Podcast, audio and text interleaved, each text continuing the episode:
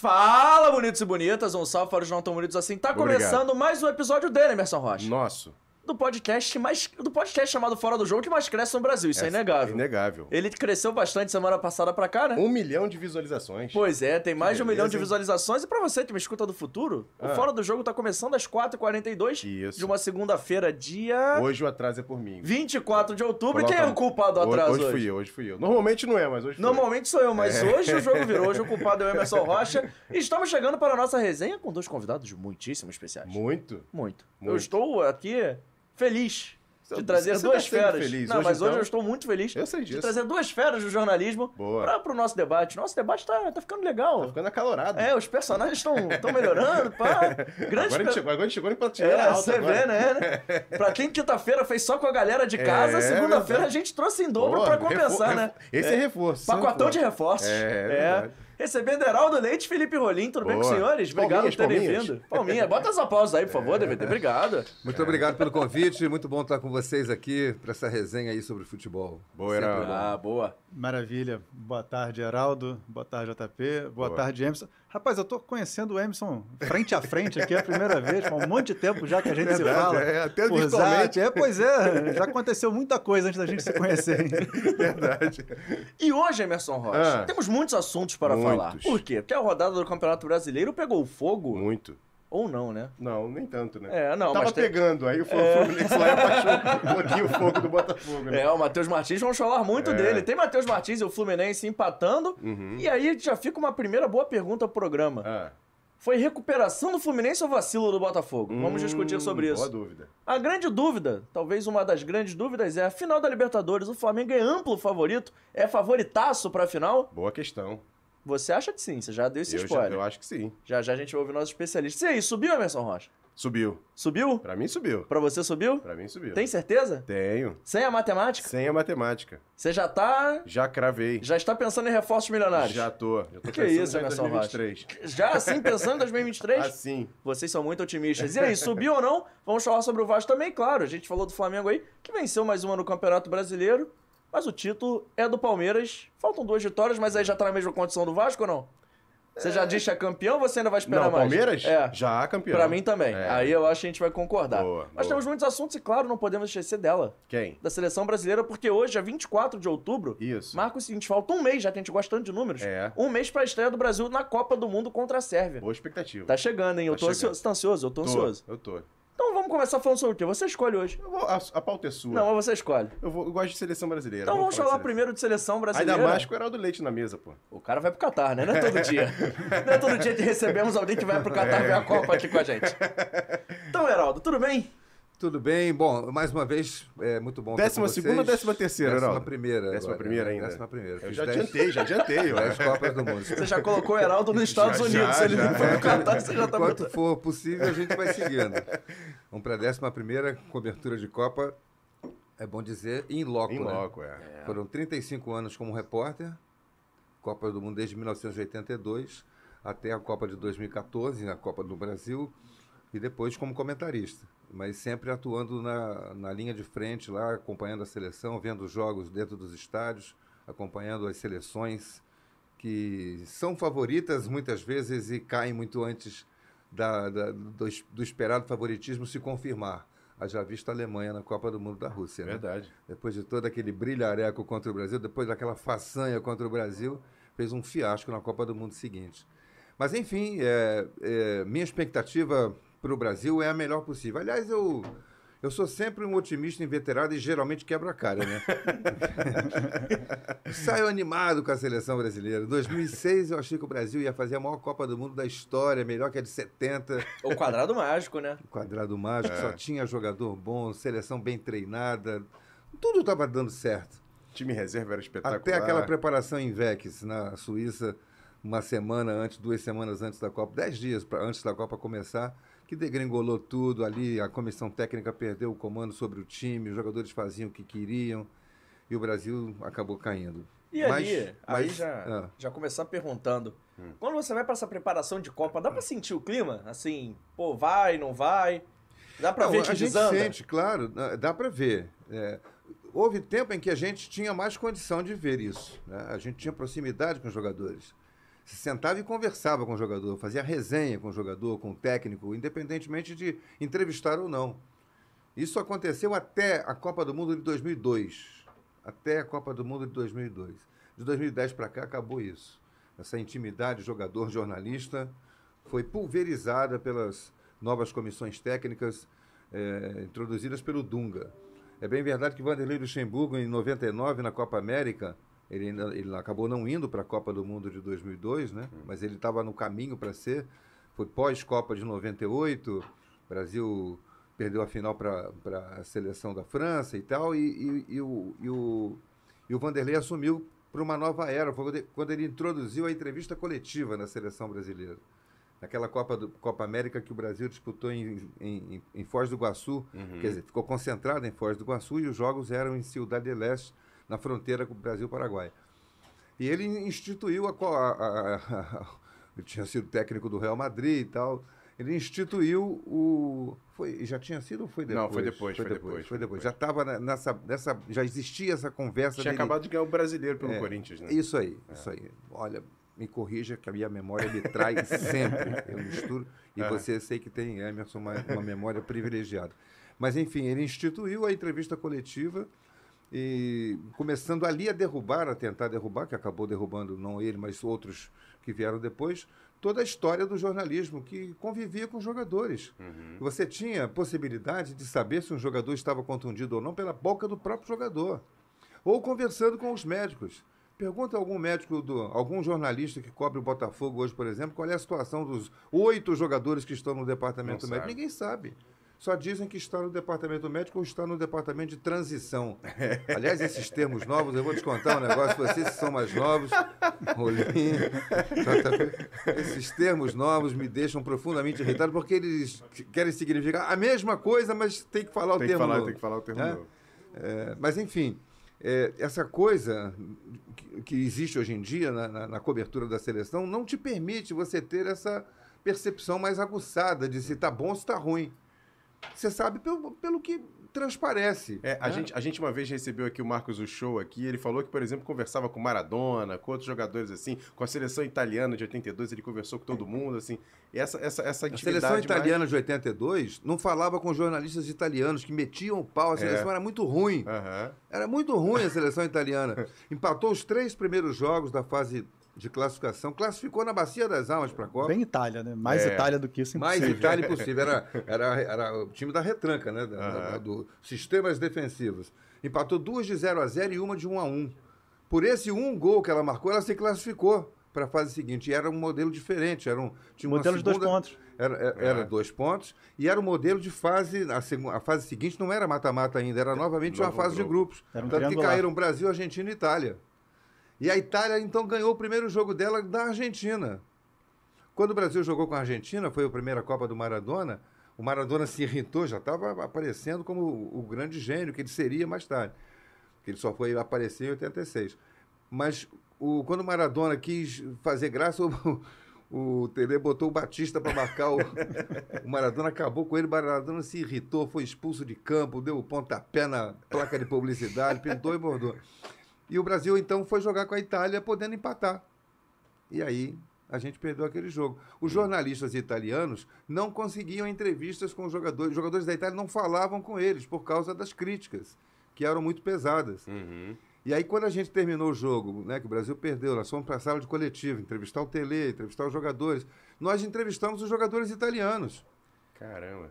Os, os- os jogadores falavam com os jornalistas brasileiros e não falavam com os italianos. Aí depois a gente passava a gravação para eles. Boa. Uma colaboração. É.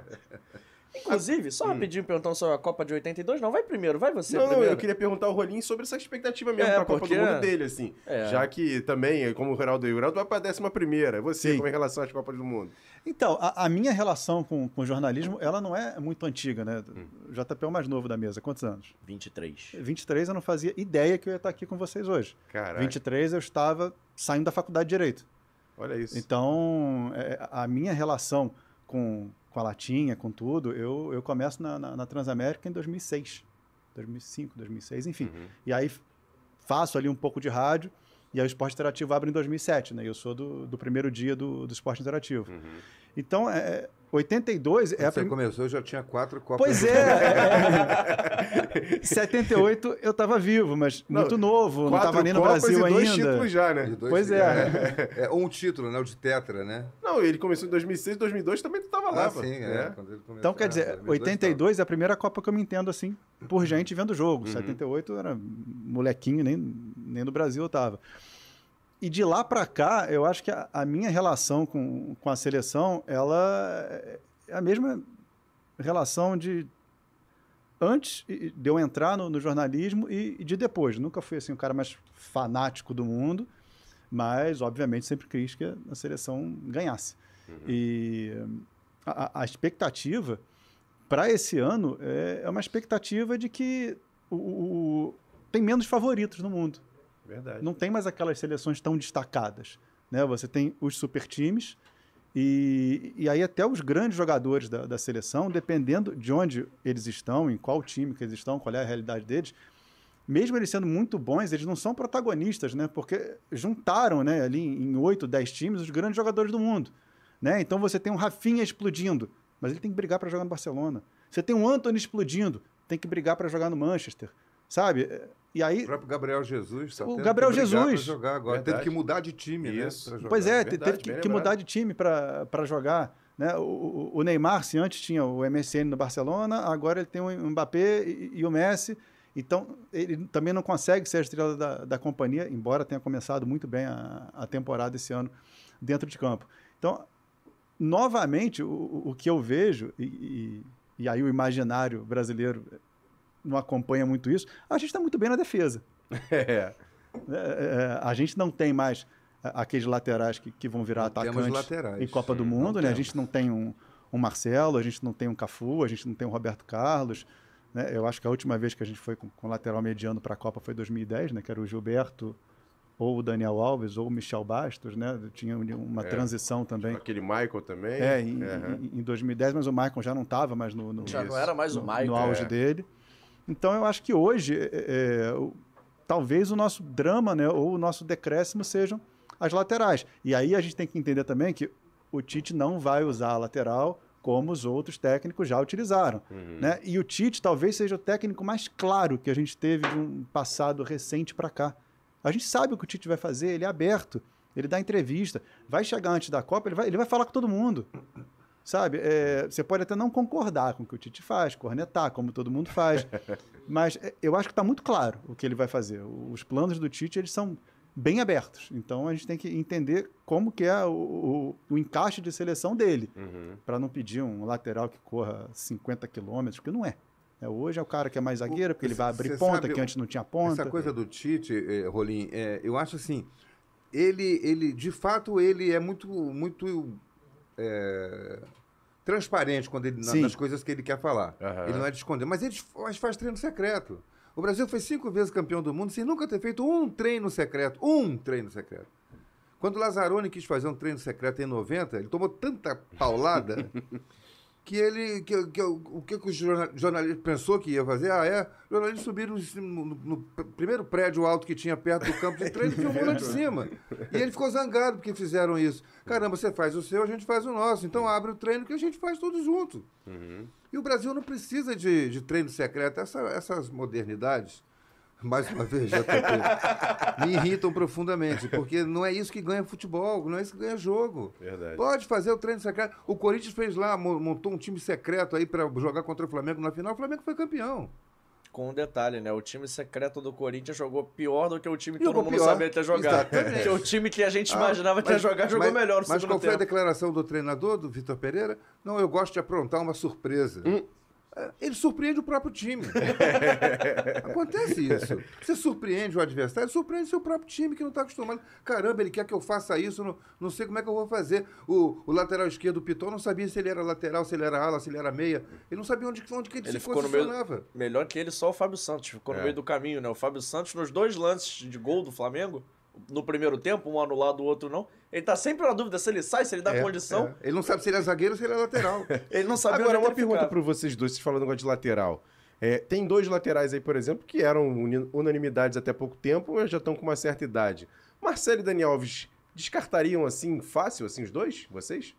Marcelo? Marcelo, sim. Para essa Marcelo, Copa? sim, porque o Marcelo, Marcelo, sim, não consegue ele- ser titular nem. do Ele time já dele, desceu né? a, Marcelo, sim. a competitividade Alves, dele, não. tá no Olympiacos, tá, tá em outra É. fase da carreira. O Daniel não. O Daniel também desceu, que foi jogar no México, lá É. no Pumas, um time que não, que não é propriamente E nenhuma. ele ainda celebra- foi jogar de volante, né? Ainda foi jogar de, é, fora de posição. É. Eu tô achando que por isso ele não vai. E ainda arrumou uma contusão, né? Que atrapalhou a condição dele. Eu acho que a gente vai sem laterais para a Copa do Mundo. Pela primeira, é a pior safra de laterais da história.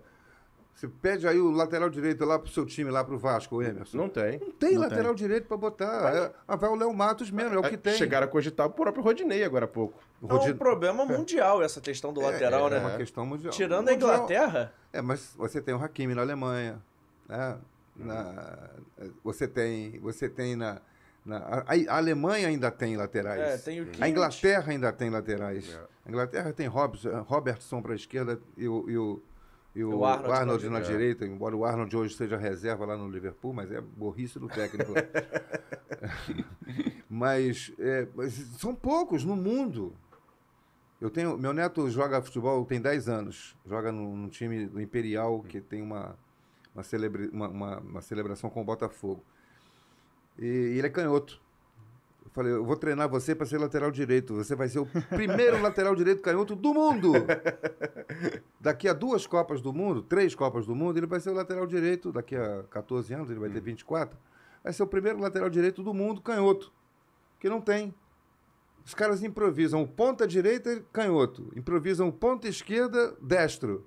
E ninguém improvisa um lateral esquerdo. Canhoto não pode ser lateral direito. Por que, que não pode? Ele vai funilar pro meio todas. Vai ser o que o futebol. E ao não- contrário sempre teve, né? Por E exemplo. ao contrário sempre teve, né? sempre Júnior é destro. dificuldade. É. Júnior, Nonato, já lembro de alguns também. Rolim, Rolim, que O é o próprio nosso. Mazinho que jogava nas duas. Rolim, que é nosso analista, É, pode falar melhor que a gente, porque o cara, hoje em dia, é muito engraçado que o futebol vai jogando muito na diagonal, né? Não sei se é uma impressão minha, mas hoje em dia é mais do que Funila, né? nunca. É. Todo mundo quer funilar, ninguém quer abrir o campo, né? É raro o time que alarga o campo. Então daqui a pouco pode Será ser que até é um- por disso? pode- que, que acabou, que acabaram pode até, laterais? é, pode ser até uma tendência, né? Cada vez É, mais e, a é, gente... e é isso que eu estava pensando aqui quando você falou do, do, do- do esquema de jogo. Você vê, por isso, com essa carência, eu acho que uma das, uma das, um dos pecados do Tite é não ter mudado para um outro sistema de jogo.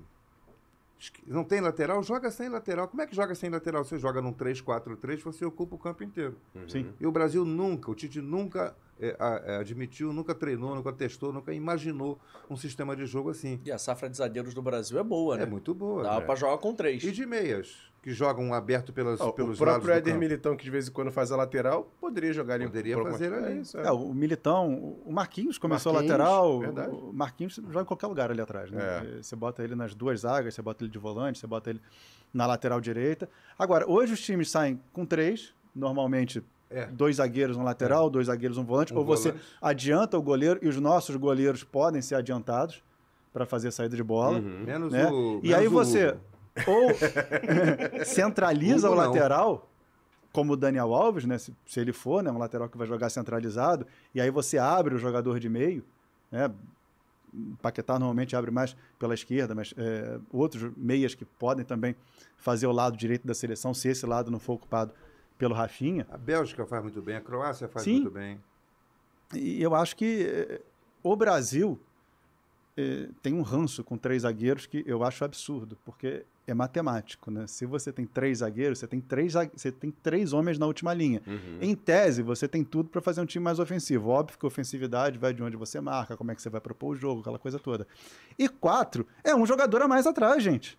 É, É porque os nossos laterais, eles sempre foram corredores, né? Foram ascensoristas, né? O cara tem que subir, descer, subir, descer, subir, descer. Né? Lateral no Brasil é complicado e isso, inclusive, está encruado na base, né? Eu, eu trabalhei em base há, um tempo atrás e quando você tem um lateral que foge dessa curva e você quer internalizar, você quer fazer dele é, é, algo diferente, cara, quem tá ali em cima dirigindo a equipe já coça a cabeça e fala, pô, mas esse cara vai ser difícil de vender, pô. Porque o que vende é o lateral que vai acelerando e vai até a linha de fundo. É. Inclusive é engraçado aqui no Brasil, né? Pelo menos ao, ao meu ver, a gente tem uma visão de, cara, o lateral tem que atacar. Pra mim é o oposto, o lateral tem que saber Sim. defender. Se ele souber defender, tá tudo certo. Ele só não pode deixar buraco ali atrás. Ele só não pode atrapalhar Não o deixa time. de ser um defensor, né? Ele defe... Lateral pra mim defende. Se ele atacar, é... beleza. É lucro. Mas se ele não atacar, se ele fez... Se ele ficar ali na linha de quatro, não deixar ninguém em, co- em condição de atacar, amigo, já tá ótimo. Aqui no Brasil a gente tá numa entre-safra aí de lateral, mas muito sério. A gente tava discutindo sobre isso a segunda passada. A gente tem, a gente pegou aqui os principais times do Brasil que tem laterais esquerdos. O Flamengo tem o Felipe Luiz, que é um lateral, mas veterano. Tem o Tem o Ayrton Lucas, Lucas. que é reserva. Mas assim, os titulares, titulares da posição. O Atlético Mineiro de Arana que machucou. O Exato. Fluminense tá aí brigando, já chegou a ser vice-líder do, do Campeonato Brasileiro, não tem lateral esquerdo. Contra, conseguiu ter três laterais esquerdos e improvisar um ponta direita na lateral esquerda. Ah, o Você- Botafogo achou o Botafogo Marçal. contratou um lateral Botafogo também achou um, veterano é. na Europa. Também já veterano. São- 31, né? É, É. o São Paulo tá com o Reinaldo, que Sim. não é um lateral, como eu posso dizer? Nem cogitado pra seleção, por Não, exemplo. é um cara de é, primeira é. prateleira. É. É. um bom lateral a nível Jogador Brasil. de clube ali. É. O Fluminense está cogitando trazê-lo para a próxima Ah, temporada. é? Aí. Mas aí você vê, o Brasil não. O Corinthians chegou na final da Copa do Brasil com o Fábio Santos de lateral. O Fábio Santos também é veterano. A gente não. é. O Palmeiras foi buscar um no Uruguai, né? Teve É. que buscar, Isso. porque não tinha solução também Foi buscar dois, né? Que vendeu um já trouxe o outro uruguaio pra repor. O, o Jorge, por exemplo, que, que, que é revelado no Flamengo, acho que perdeu o bonde, né? Porque assim. o Tá lá no jogador- Palmeiras, é reserva no Mas Palmeiras. é, jogador de talento. E não joga, né? Não Ele é reserva, é reserva. Reserva do reserva. O. Jorge do banco. né? Bateu na Europa, voltou. Eu me lembro de um jogo é, que ele estava no Mônaco ainda. Uhum. E foi um Mônaco e Leipzig pela Champions. Cara, o que o Timo Werner aprontou pra cima dele. é- Deixa eu voltar pro Brasil, porque eu não tô preparado pra esses caras correndo a 34, 35 aqui atrás de mim. e ainda carregou o Gemerson junto, que hoje está no Aham. Atlético Mineiro, que, que era o lado esquerdo da, Isso, da zaga da do defesa. Mônaco. Então, eu acho que é- o futebol brasileiro, eu sei que a gente tem o clima, tem o gramado, tem um país, sabe, do tamanho de um continente. É complicado, você joga domingo, você tem que esperar o avião, você vai embora aí segunda-feira, sabe? É, é tudo maximizado aqui no Brasil. Uhum. É um drama você manter o jogador em forma. Mas você pega a Bundesliga nesse final de semana, eh, 10 caboclos correram acima de 35 por hora, gente. Caramba. Tá? É isso aí que a gente vai pegar em Copa do Mundo. Sabe? Então. a- é, A questão física hoje a questão faz muita física diferença. né? faz muita diferença. E faz diferença, inclusive, para o jogo. Se na, na década de 80, até o final ali, não sei o quê, eles corriam 6, 7 km por jogo, hoje a turma está correndo 12, 13. Ou seja, o campo é o mesmo, a bola é a mesma, só que você tem a metade do espaço. O campo ainda Porque os é caras estão correndo o dobro. Porque o campo Verdade. diminuiu um pouquinho, né? O campo espaço- diminuiu um pouquinho. O espaço ficou curto. A grama diminuiu, o pessoal molha a grama, né? Então, se antes eh, bastava ou preponderava a relação com bola, né? E aí o brasileiro, ele efetivamente, ele saía à frente, porque tinha um trato com a bola, tem muito mais rodagem com bola, a gente nasce com bola debaixo do braço, aquela coisa toda. Hoje, você precisa de mais valências. Hoje você precisa ter contato com bola e você precisa ter referência de espaço. Né? Porque você matou a bola, já tem dois ratos de laboratório em cima de você. E aí, a gente tem uma questão estrutural aqui, sabe? De fome, de má educação. E aí, quando você começa a fazer a referência de espaço, via a parte tática, aí é aquilo que antigamente a gente chamava de jogador de burro, que eu acho que a nossa relação com os jogadores melhorou muito e tem que melhorar. Sim, Eu acho que hoje quem dá chilique com o jogador está sendo colocado de lado. verdade. Mas hoje é a famosa tomada de decisão. Ele não tomou a decisão certa. Ele pode ter uma relação com bola maravilhosa, ele pode ser uma foca com a bola. Mas hoje é meio segundo para saber o que vai fazer, tem que rodar o pescoço, tem que rápido. ver de onde está vindo todo mundo, para onde eu tenho que jogar a bola e eu tenho que dar o tapa e sair. Para dar mais uma opção de passe à frente. E o cara que tem boa relação com boa virou o peladeiro, né? Só boa relação com É, bola, é, sem tem- tanta Não, ele, obrigação. ele vai ter espaço, Tem mas talvez ele não coisa. chegue mais no Sim. altíssimo nível. Uhum. Tem uma coisa também. Eu acho que o, o- o nosso. Hoje a nossa seleção está toda lá. Só Isso. quem vai jogar a Copa do Mundo, que é a do Brasil, é o goleiro Everton. Que não vai jogar. Talvez o, o É. Everton Talvez Ribeiro o Everton seja Ribeiro vá, mas e não sabe se Pedro vai Pedro. jogar. é. É. Não sabe se vai jogar. Pedro, Everton Ribeiro, acho que são esses dois jogadores e o, Ever, o Everton goleiro, que, que vai lá só para ficar de stand-by. Vocês gostaram dessa questão de 26 jogadores? Eu Gostei. Eu gostei. Gostei. Copa É. do Mundo, acho que Inclusive, vale a pena. Inclusive já interessante. É falando, muito curto, a É. contusão não dá tempo de recuperar. Verdade. já falando de um desses nomes, o Pedro eu acho indiscutível. Se vocês quiserem discutir, podemos falar. Vocês acham que o Everton Ribeiro vai pegar esse bonde aí? Vai, vai carimbar o passaporte? Eu levaria. Sério? Eu levaria. Porque ó, pela versatilidade dele, ele hoje é um jogador de muito mais é, capacidade de, de visão, de leitura do jogo do que qualquer outro jogador de meio de campo do Mas Brasil. ele disputa com o Felipe Coutinho. É. Eu, acho ele hoje eu levaria ele, Coutinho. sem, sem, sem pensar Os muito. dois ou um só? Talvez Não. levasse os dois, O talvez Coutinho levasse os dois, O mas Coutinho não? se tiver que escolher entre um e outro, Everton Ribeiro hoje Uhum. tá, tá melhor. Agora, a gente também tirou o fato dos jogadores brasileiros irem muito cedo para lá e de estar todo mundo lá né, na, na Europa, a gente tirou uma das coisas mais é, é, importantes do jogador brasileiro, que é a capacidade de individual de decidir na hora do drible do chute, na falta na entrada da área, por exemplo. Não tem mais ninguém que bate falta direto pro gol. Tem o Nenê E com a- 41 anos. E a pô, explicação é de que eles não podem bater porque os, os fisiologistas não deixam. Porque ele tem que treinar. Isso aí que o Felipe Rolim falou. 300 quilômetros de corrida todo dia. Ele tem que ir daqui a São Paulo correndo e voltar em uma semana. O desgaste dele é esse. E não pode bater falta porque vai estourar a musculatura, porque tem muito jogo. Pô, mas não bota o cara para correr. Pega dois jogadores, três jogadores do seu time. Esses não vão ter que fazer o treinamento físico que leva o jogador à exaustão. Vão treinar falta, porque isso decide o jogo. Mas até na Mas não base não, pode treina bater mais, mais. né, Geraldo? Nem na base, cara. Mas é, o, sistema é o mesmo. Eles Uhum. são preparados para jogar o mesmo jogo dos outros. É surreal. É correria. Tem que ser isso. Tem que se entregar, tem que dedicar, tem que recompor, tem que correr para trás. Essas, essas modernidades do futebol estão tirando a essência do nosso jogador. Estão tirando, não. Tiraram, porque proibiram de fazer. E o Zico e o Roberto Dinamite, o Neto, o Marcelinho Carioca, o Ze- Zenon, todos esses artistas da bola na cobrança de falta, não tinham só o dom. Eles treinavam pra caramba. Eu não estou dizendo isso porque li em livro, não. Eu vi. O Zico terminava o treino dele pelo menos duas vezes por semana, na véspera do jogo de quarta-feira e na véspera do e na sexta-feira, antivéspera do jogo de domingo. Ele treinava 30 faltas. Eram 10 aqui no- na, na meia esquerda, 10 centralizadas, 10 na direita. Ele tem, conta até uma história, e eu presenciei isso. O, o Flamengo, a Gávea não tinha iluminação. Não tem até hoje. E, e aí, quando dava seis horas que acabava o treino, todo mundo ia embora e ele ficava ali batendo bola com o Raul, o goleiro. Esperava acender as luzes do jockey, que era às seis horas ali no vizinho hipódromo, acendia Caramba. por causa das corridas, e ali ele ficava batendo falta para o Raul. O Raul e depois ia embora e ele botava uma camisa pendurada se não tivesse um goleiro do juvenil e ficava treinando sozinho. Isso era, todo, era, era toda semana. Na hora do jogo, falta na entrada da área, eu entrava na ponta para o Zé Carlos Araújo. Dali para o Zico é pênalti. Pô, E era. Porque se ele batesse duas, uma ele fazia. Duas. Bastava ter com o duas pé faltas. treinado. O Roberto Dinamite também acompanhei, cobri Vasco sete anos, cobri Flamengo oito anos, dia a dia no- no- no- nos treinamentos, numa época em que a gente assistia o treino quase que dentro do campo junto com o jogador. Era na linha lateral do Geraldo, campo, ali ou da linha de fundo. Deixa eu aproveitar su- sua memória. Você não acha que Minha hoje memória é uma porcaria. Né? tem... Não, não, mas é, do, do- do dia a dia. eu tento A impressão que eu tenho é, é que hoje tem menos falta próxima à área também. Antigamente era muito um contra um, aí balançava, tum, Mas tinha que matar. tem, é, não, ainda tem, mas tinha não mais. parece que tem menos Tinha, hoje? Parece que tem menos, sim. Estão fazendo, estão marcando mais fora da área, mais longe Isso, da área. ou estão né? preferindo bloquear o chute, né, do que É. ir pro combate. É, pode ser. Existe menos falta, mas quando tem, não, não sai gol. Não sai gol de falta direta. Ah, a seleção brasileira Talvez. ficou anos aí sem fazer um gol de falta, né? O Felipe Sim. Coutinho foi o último e já também já tem, tem um monte, muito Mas tempo também. talvez essas faltas aconteçam menos perto da área, porque hoje, como os caras correm mais, na hora de você puxar o contra-ataque de velocidade, a falta é lá no meio de A campo. falta lá. a falta mata- tática Porque- é, é porque lá no meio. acontece mata no agora- comando, na, na defesa ainda. Não sei, sua memória pode ser. Sua memória com certeza é melhor que a minha. Mas não deveria ter tanta falta lá atrás, falta pra zagueiro, goleiro, falta dentro da área, falta perto da área de defesa, que você tinha mais espaço pra sair jogando. né? Os caras não pegavam tão. Não mordiam É, tanto não lá na existia frente. essa filosofia de matar a jogada lá, É. né? É o que hoje o, o Jorge Jesus implantou no Flamengo e todo mundo tenta fazer, o, eh, que, é, que é o perde-pressiona.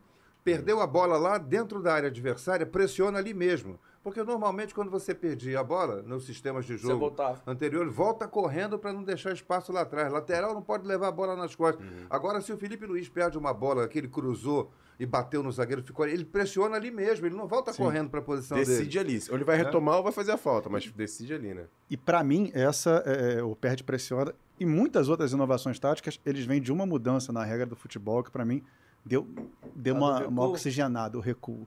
De 94 para cá, você tem muito mais bola rolando, mesmo com toda a cera que os goleiros brasileiros fazem, independente de camisa, estado, divisão, tá um inferno, segundo tempo aqui no Brasil. Se teu time tá ganhando de 1 a 0 de 20 minutos em diante não tem jogo, Tem o jogo, acaba, Acaba o jogo. jogo acaba, é, é- é uma desgraça. Mas de 94 para cá, você começa a, a- pensar em saída com três jogadores, né, que o, o Lavou fez desde lá de trás. Você começa a pressionar em cima, porque antes você vai pressionar por quê? Se o cara vai devolver pro goleiro, o goleiro vai pegar com a Isso mão, aí não tinha É. como. né, e vai jogar a bola lá atrás. Não, Mas se o goleiro não pode mais jogar, ou se ele quer tem que jogar como alguém de linha, então peraí. Então vamos para cima. É. Porque a partir do momento que a bola está em jogo, não tem goleiro. A regra hoje ela está dizendo o seguinte: o time que está com a bola, ele não tem goleiro. Se ele devolver, o goleiro vai ter que jogar como Tem mais jogador. Um jogador, é. E aí você vai para cima, aí você pressiona, aí você sobe linha. Ah, mas para subir linha, eu tenho que estar sempre cobrindo a bola, porque senão vem essa bola nas costas do lateral. E aí o meio-campo também tem que ajudar na pressão. É, eu, para mim, é, do não recuo para cá é outro jogo. Verdade. Eu lembro da final de- do Brasileiro de 89, que o Acácio toda hora, todo o pessoal recuava pra ele e ligava a bola com a mão. Antes a gente continuar o nosso papo, Vitor, Opa! que eu tenho uma pergunta muito importante fazer na seleção, o Vitor vai trazer, mas é sobre o clima pra Copa do Mundo. que eu- Não, não é o sorvete primeiro não, Vitor. Hoje o primeiro é o salgadinho. É. Primeiro, primeiro o salgado, depois o doce. Pô, A mamãe já ensinava isso, Vitor. tá chegando a Sagrado Salgaderia pra gente. O Vitor tá ali com alguma dificuldade técnica, mas ele conseguiu. Ele rompeu as barreiras da Driblou, bolsa. driblou a driblou, zaga. driblou a bolsa.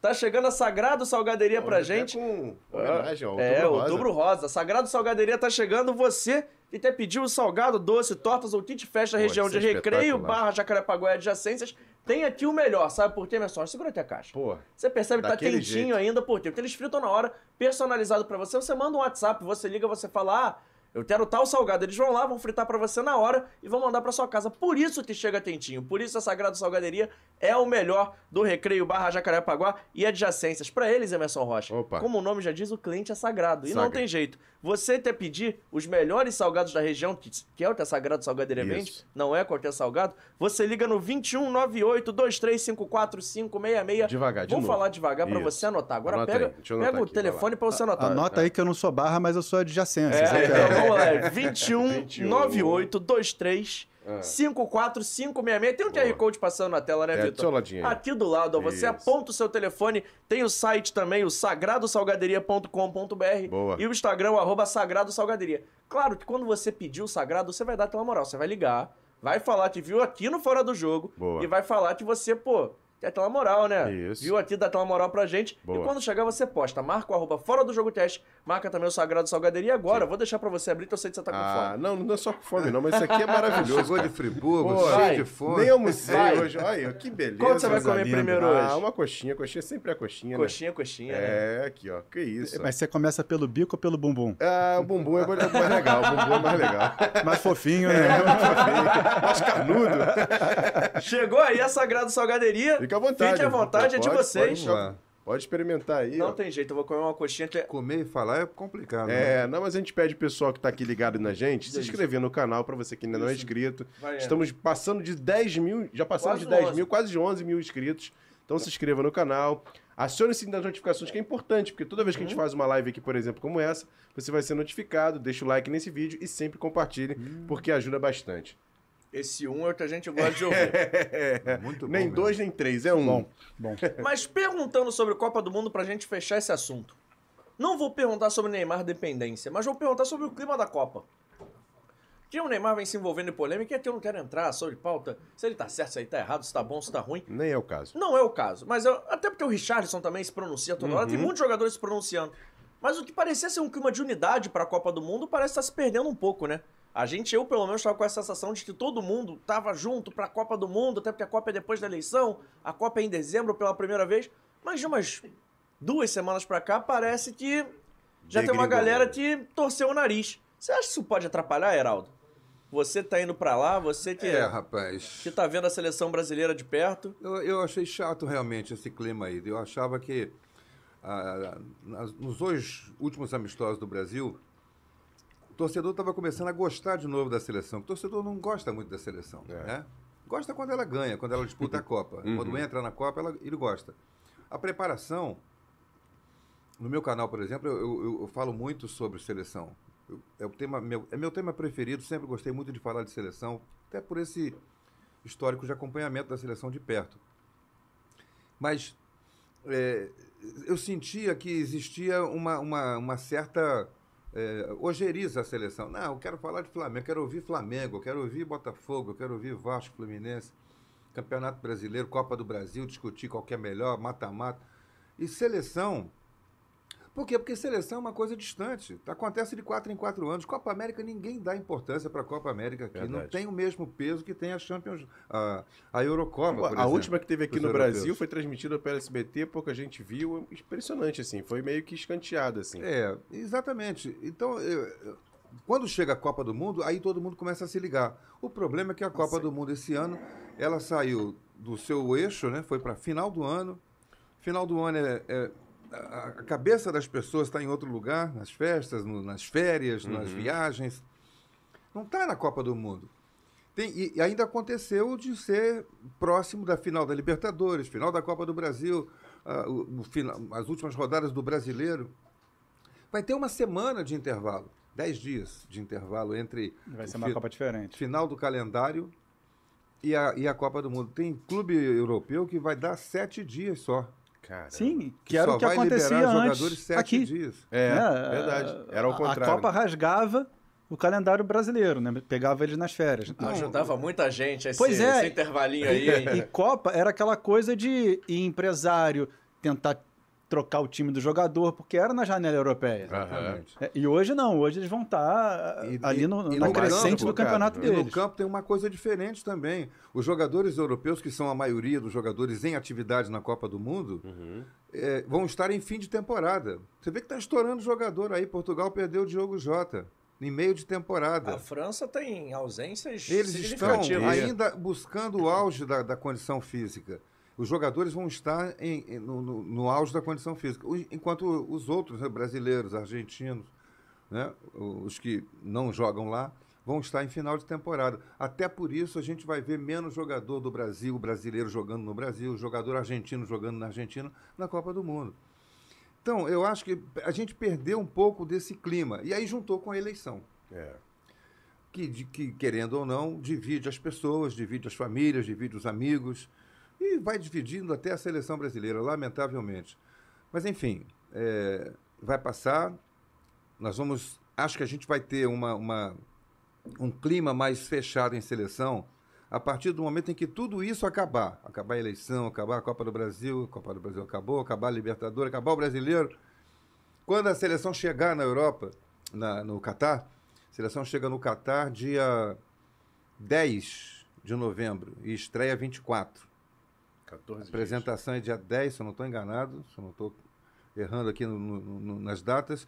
Chega dia 10, se apresenta, treina cinco dias lá no CT da Juventus, ou Em da- Turim. em Turim, e vai para o Catar, treina cinco dias no Catar e estreia na Copa. É esse o panorama. A partir desse momento, eu acho que a gente vai começar a ter um pensamento mais focado em seleção brasileira, com todo mundo pensando a mesma coisa. Eu, a- a- o Rolim falou do Rafinha, do Anthony. A minha expectativa é de que essa garotada, que essa juventude brasileira do futebol, nos dê finalmente, novamente, um ar assim de, de renovação para a seleção.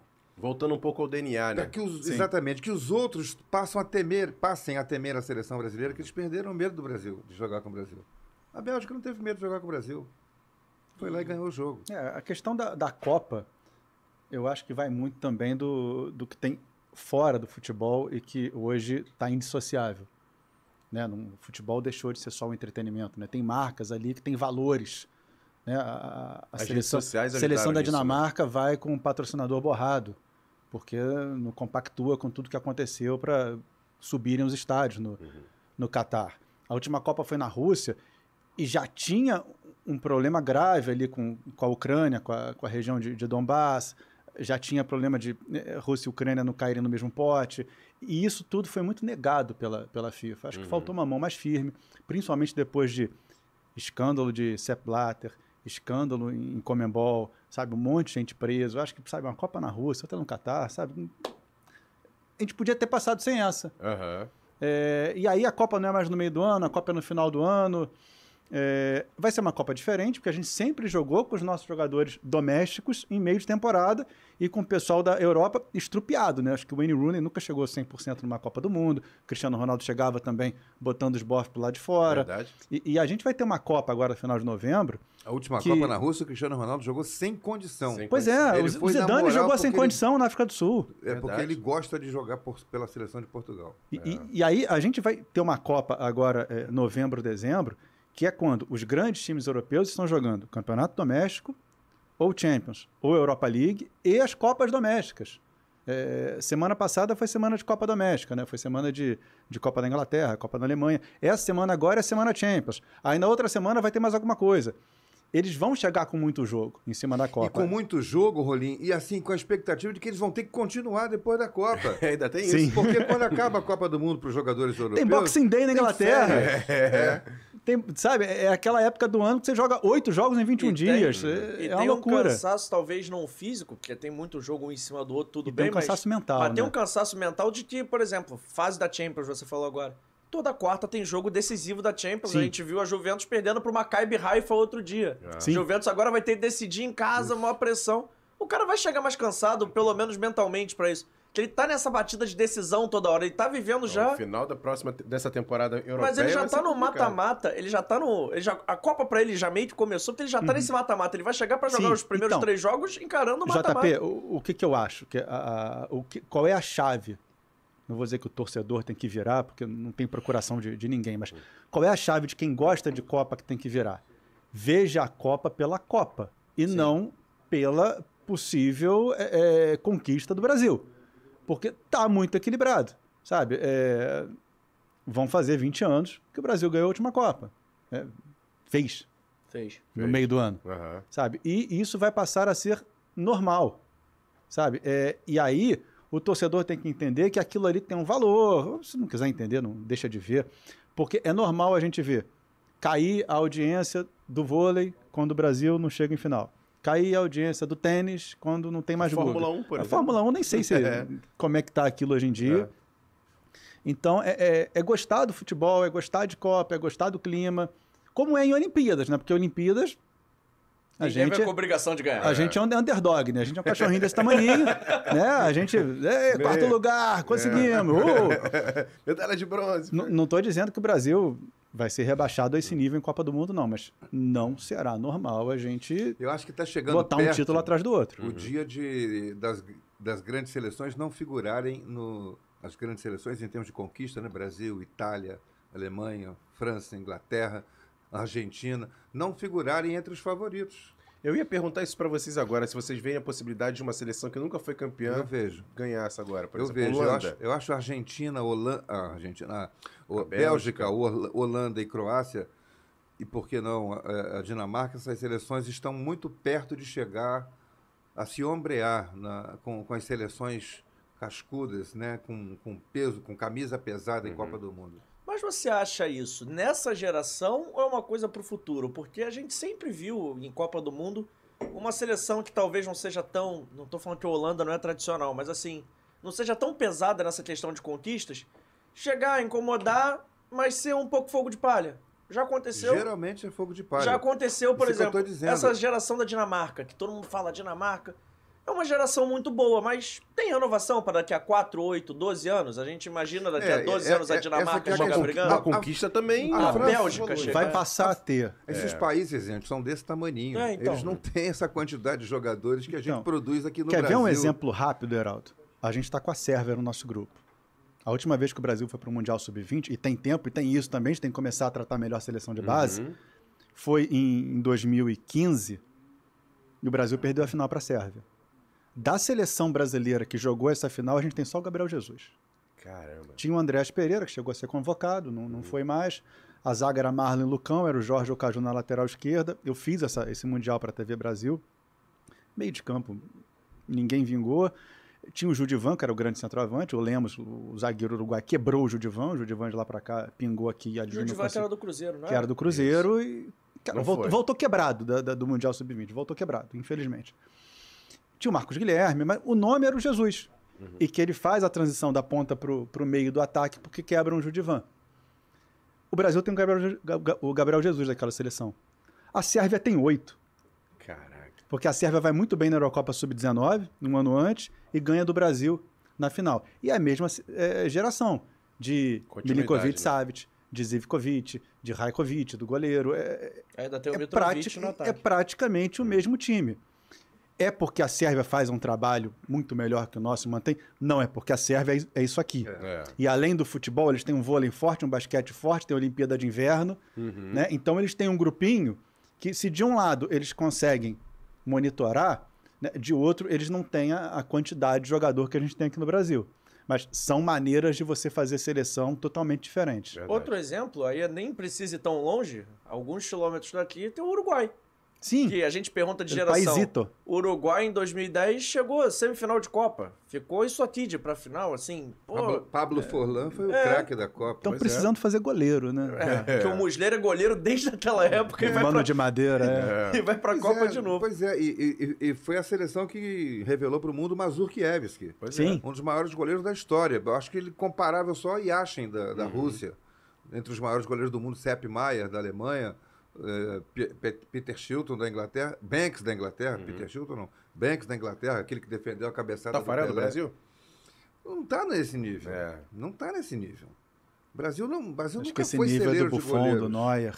É, o Brasil. O Brasil nunca Do foi Cacilhas? celeiro de goleiros para ser os melhores gente, o goleiros do Cacilhas mundo. tem 1,82. gente. É. O o Cacilhas é você olhar pra ele e qualquer um achar que pode agarrar. O Cacilhas é do tamanho de uma pessoa normal. né? Ele não é um Courtois. Ele parece um ser humano. Sim, exatamente. O Júlio César poderia estar nessa prateleira se conquistasse o Mundial. né? Talvez fosse o, o que mais chegaria perto né, de- dos grandes goleiros Uhum. do mundo. O Júlio César é o brasileiros. né? Se o Júlio César jogasse hoje, a relação que ele tem com os pés, com a bola, Isso, exatamente. ele seria um Ele goleiro era, de primeira esse era o linha. goleiro que sabia jogar com o pé. Sim, Porque nem o Alisson sabe. Acho que o Ederson ainda é o melhor um deles. pouco melhor, é. Que joga com o pé.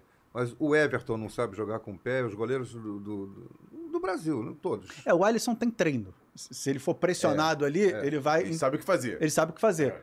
Agora, se derem espaço pro Alisson, ele vai achar uma bola lá na frente. E, e aí Outro dia é treino. achou, né? Uma bola pro É. Mané, que foi Aham. incrível. Pro Salah. Só, só fechando essa pauta de seleção e voltando a falar no Neymar, porque eu acho ele um personagem muito central nessa campanha, Assim, pro bem e começou a pro falar mal. do Neymar e a gente Não, mas, desvirtuou. não, mas eu achei ótimo, a gente falou de vários assuntos. Mas é porque o Neymar, eu tava. Aí é uma questão, opinião minha, tá? Eu tava vendo um Neymar muito mais empático com a galera, assim. A galera tava tendo muito mais empatia com o Neymar, até por conta da briga dele com o Mbappé, ele tá comendo a bola lá. Você talvez. Entrou focado É, esse ano, né? é- Começou a temporada focado Sim, na, na carreira. Parece. Teve o, o, o documentário dele no É, Netflix. parecia que ele tava ali numa coisa meio. Pô, Sim. é o Neymar do Santos de novo. Pelo menos na internet. Ele já tava com isso desde a última Champions League, com aquela história de Ney Day. Ele Do- desceu ouvindo O pai funk. tá on. É, assim, ele tava sendo mais carismático, mas de um mês pra cá ele começou a se envolver, não é só polêmica de eleição, ele se envolveu em todas as polêmicas possíveis e imagináveis. É problema fiscal na Espanha, é, termina, volta namoro, que pro Neymar, assim, tudo bem, mas acontece na véspera de Copa. É ele na, no amistoso da seleção contra a Tunísia querer ir caça-briga toda hora. Parece ser Voltou a ser. Voltou a ser o Neymar que a gente tava É. acostumado a ver. Voltou a ser o Neymar mais de 2018 do que de 2014, ao meu ver. Não sei se vocês concordam, mas em 2014 É, mas aí- a gente sentiu o Neymar muito focado em trazer o título pra casa, dentro de casa. Em 2018 já chega o Neymar mídia. Cai, cai. Vamos lá, 2018 2014. ele vira meme, né? É. Por causa daquela rolada, né? isso. 2014, o Brasil perdeu a Copa do Mundo na joelhada que Zúñiga deu no Neymar. Ali nós perdemos a Copa Você acha do que o Mundo. Brasil ganharia da Alemanha? Não sei se ganharia, mas jogaria. Jogaria com a Alemanha. Ah, isso é. Isso é um Teria fato. jogo, que não Aham. teve. Meia hora estava 5 a 0 Teria jogo. A Alemanha não respeitou o Brasil. O Brasil não teve. A, a- escolha da- do Filipão foi a pior possível de botar Bernard no lugar do Neymar. Você achando que colocaria Bernard- quem? Eu Fecharia colocaria- mais? Eu fecharia o time ali com mais um volante. Eu fecharia com mais um volante. E, e deixaria o pessoal da frente atacar com, com o que ele tinha e com os laterais que o Brasil tinha. Eu faria isso. Mas, enfim, passou.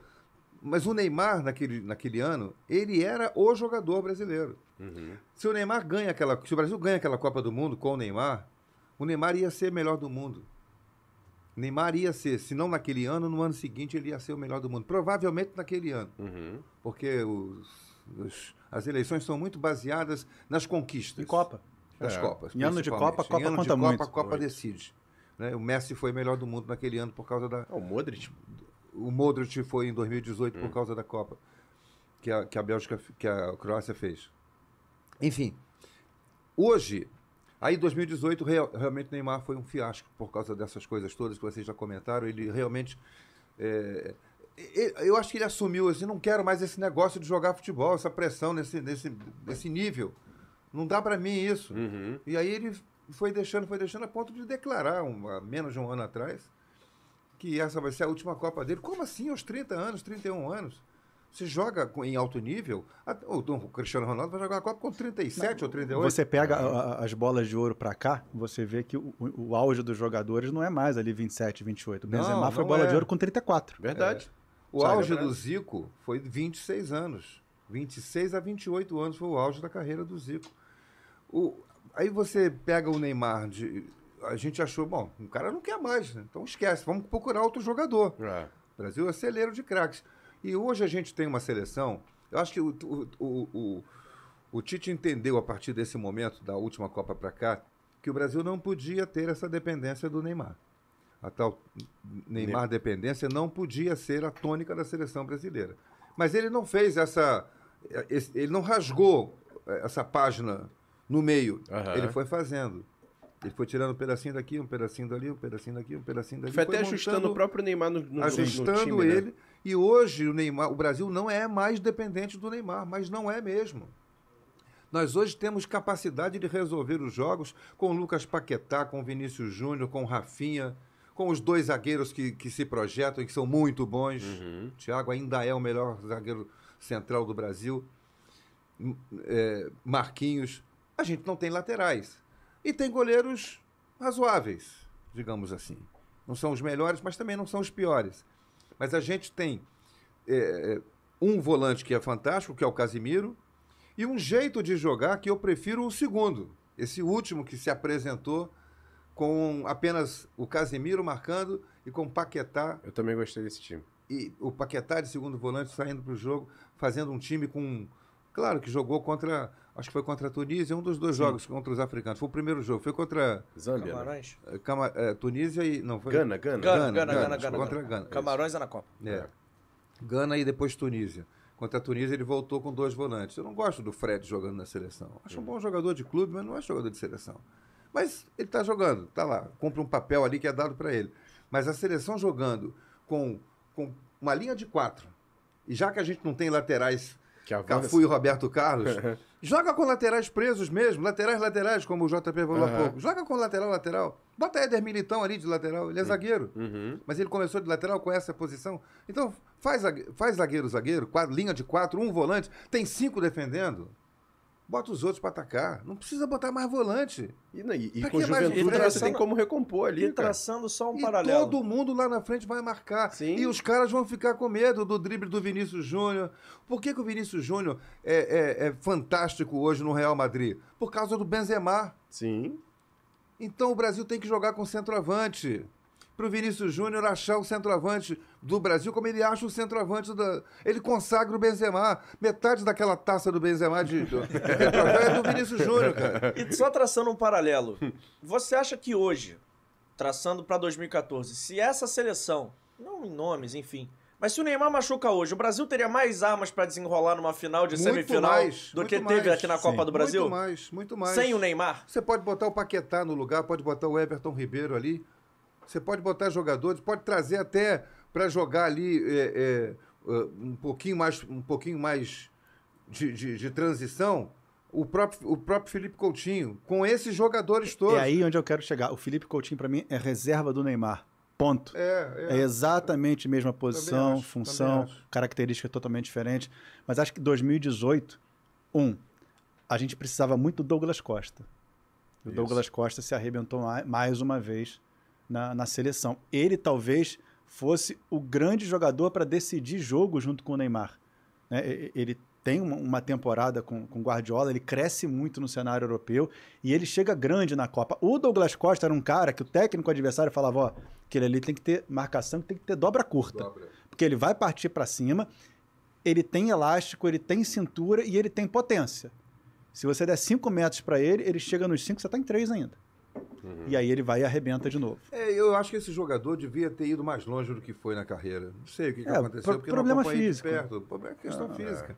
Mas por que, Mental que teve tanto também, problema né? físico? É, às vezes é, é saúde mental mesmo. Uhum. E- E agora a gente tem um- um- uma seleção que dá para aprender com os erros de 2018, porque a gente pegou Suíça, Sérvia, né? E, e tem Camarões aí no bolo que é mais forte que a Costa Rica da última Copa. Isso. A Sérvia está mais forte que em 2018.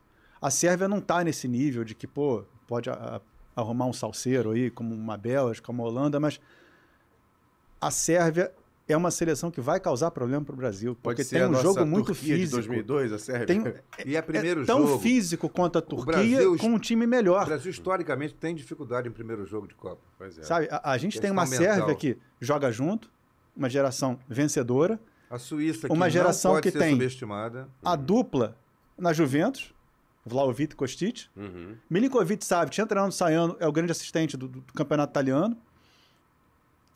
Inclusive, E aí é o só- tipo da seleção que o que a gente viu na Copa passada é não, ter, não dá pra ter dois jogadores de meio, eu Coutinho no meio, porque o Coutinho não intercepta uma bola, não rouba uma bola. Não, não O. Coutinho é jogador de jogar mais à frente. Por isso que eu digo, quer levar o Coutinho é pra ser reserva do Neymar.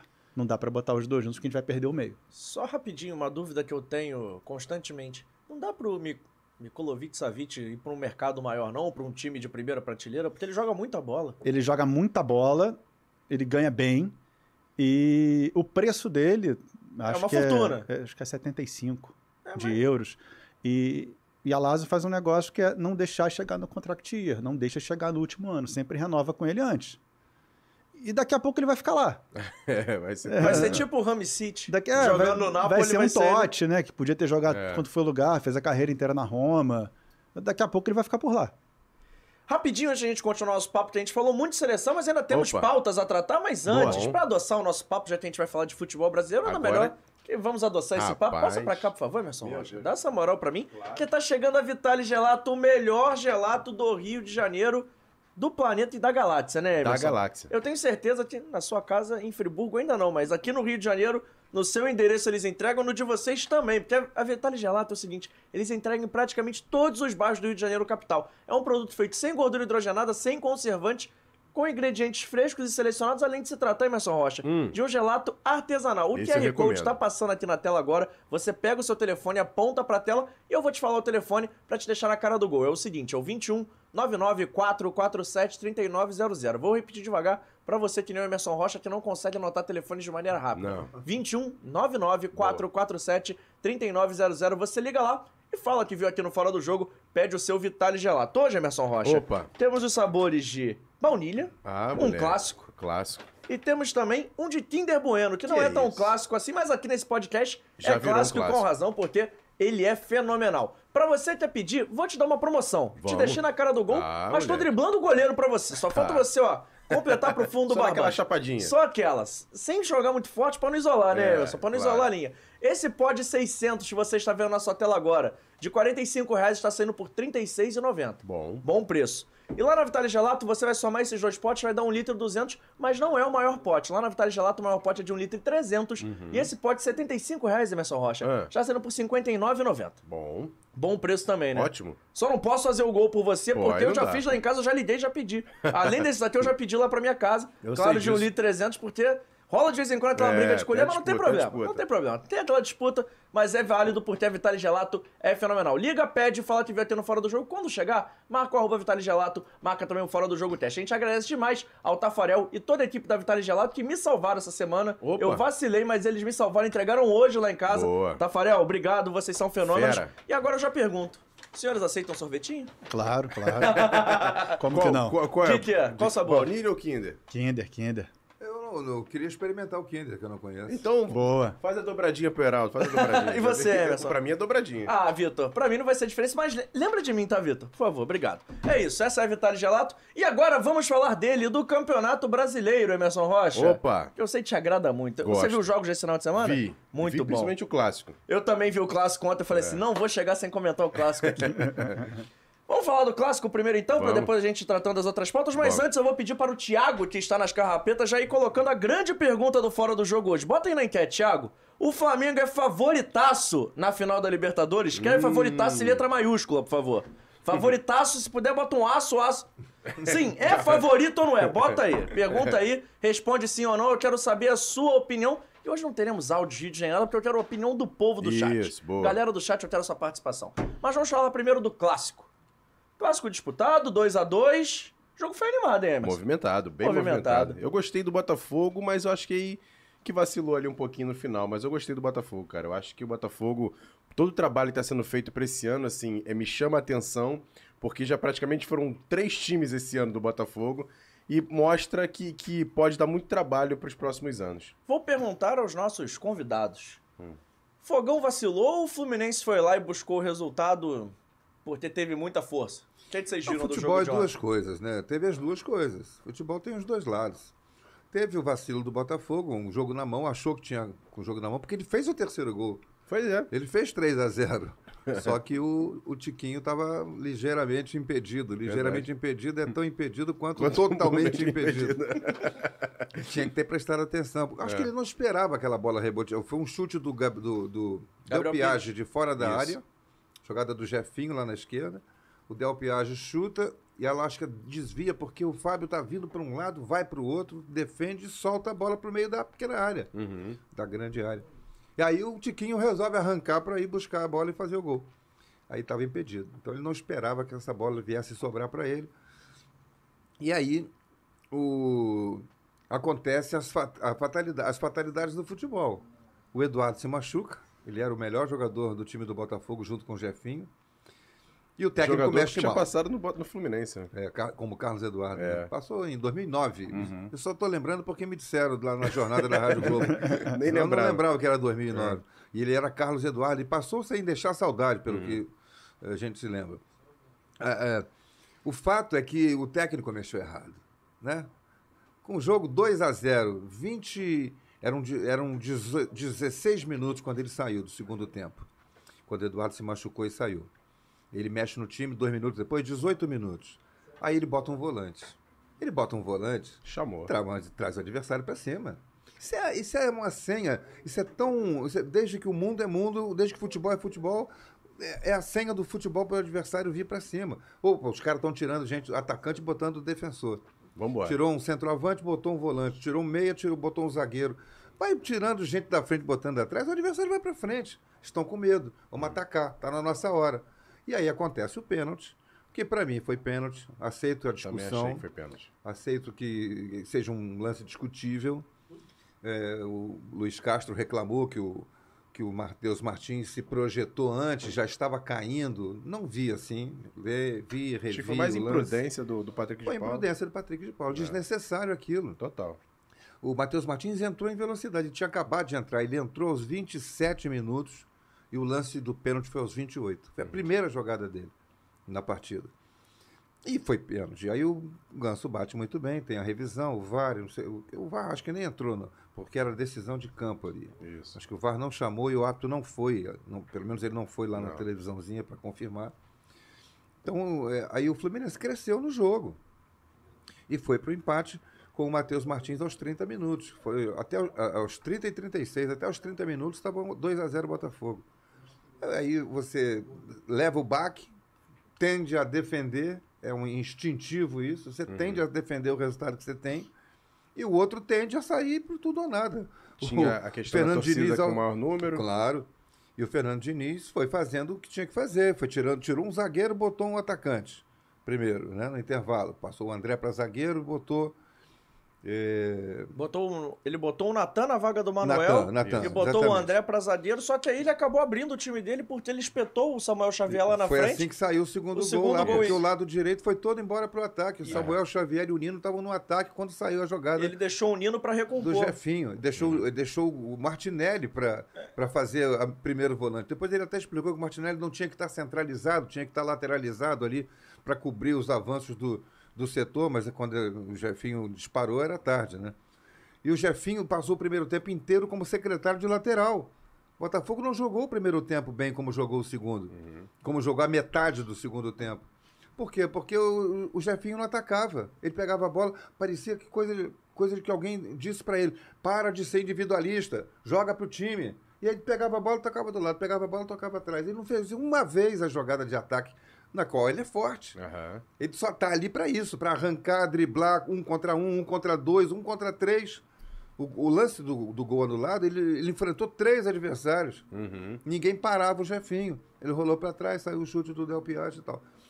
Então eu acho assim que teve o erro do Botafogo de recuar, de garantir que, tentar garantir o resultado. O erro do técnico, que mexeu mal, na minha visão, e a, a- a- a- a vontade do Fluminense de não entregar o jogo.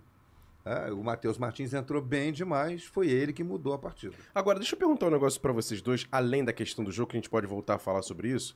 Mas pra mim me chamou muita atenção o, o, o, o- aviso sonoro do Maracanã falando assim: torcida adversária, saia para o portão tal, tal hora. Mas isso é Botaf- protocolo. Tudo bem, mas o Botafogo ser uma torcida visitante É, me é, chama a atenção isso no é, Maracanaã. é. Não sei isso. Não sei É como é que vocês já veem, mas veem é, isso. mas não tem jeito. Hoje o o Botafogo é visitante no Maracanã mesmo.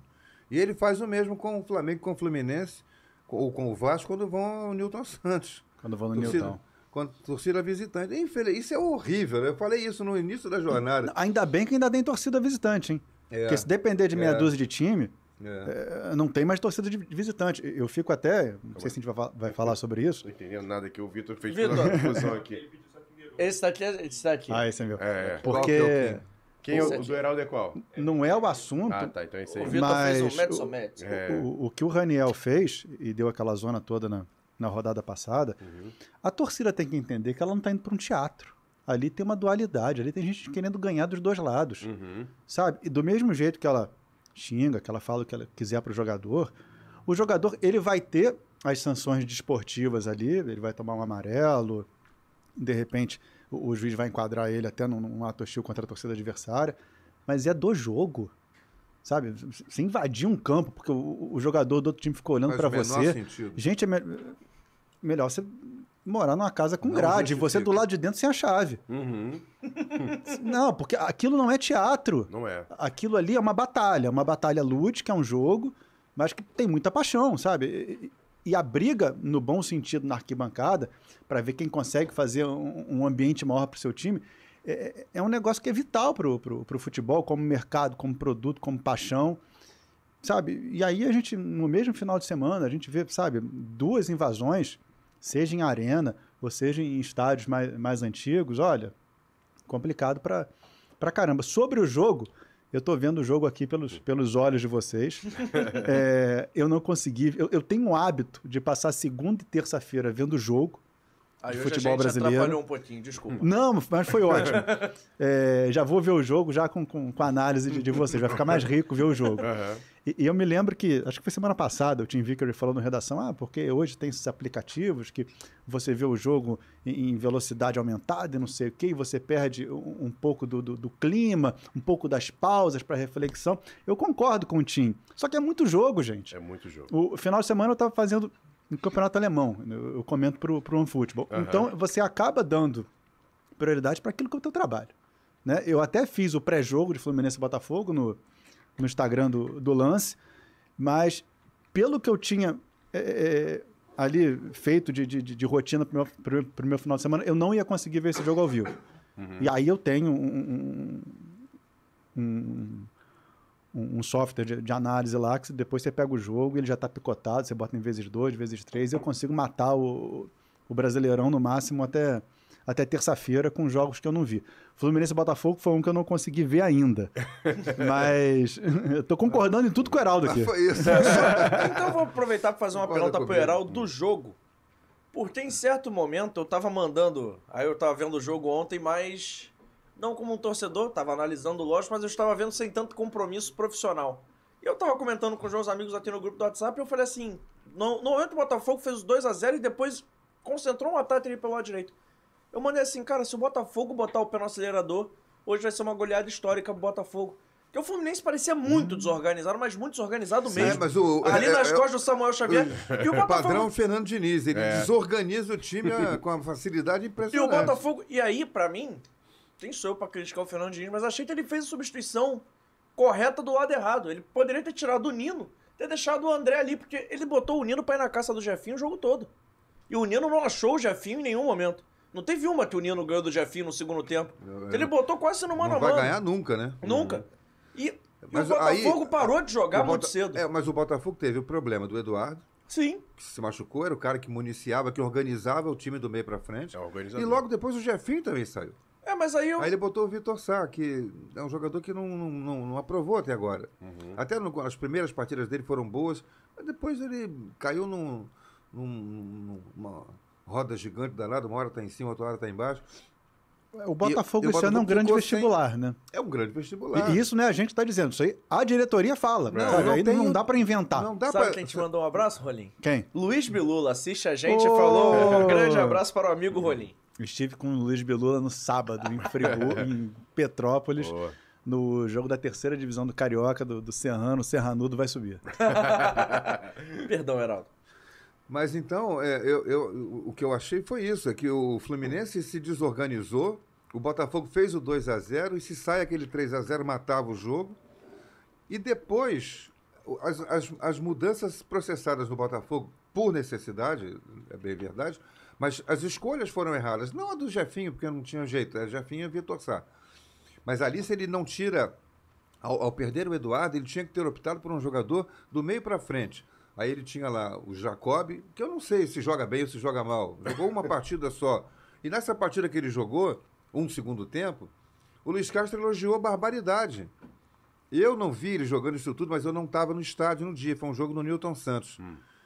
Se não me engano, Botafogo Internacional, pode ser? Não sei. Foi um jogo que o Botafogo ganhou. Ou não- Foi, foi na ressacada, ele entrou contra o Havaí. Ah, contra o Havaí na ressacada. Foi contra o Isso. Havaí na ressacada, o Botafogo virou o jogo, não foi isso? Se o Botafogo ganhou, foi fora de casa. É, é, tem isso É também. que o Botafogo sofreu 1x0 num gol de pênalti duvidoso, que o cara cortou Isso. pro meio, ele deu um pênalti de mão que pra mim não foi, então ele Não só tava foi pênalti, apoiado. aquele não foi O Botafogo tomou 1x0, depois virou 2x1 no Havaí. Foi até um gol.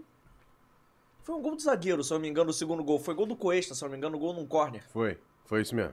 É isso aí. Eu sei que esse jogo eu vi. É. Foi uma quinta-feira esse jogo. Então, é- é- é, as mudanças feitas pelo Botafogo por necessidade é, mostram que o time não, não tem ainda banco o suficiente. Ele tinha o Jacob, ficou com medo de botar, botou o Del Piage porque era um jogador de marcação.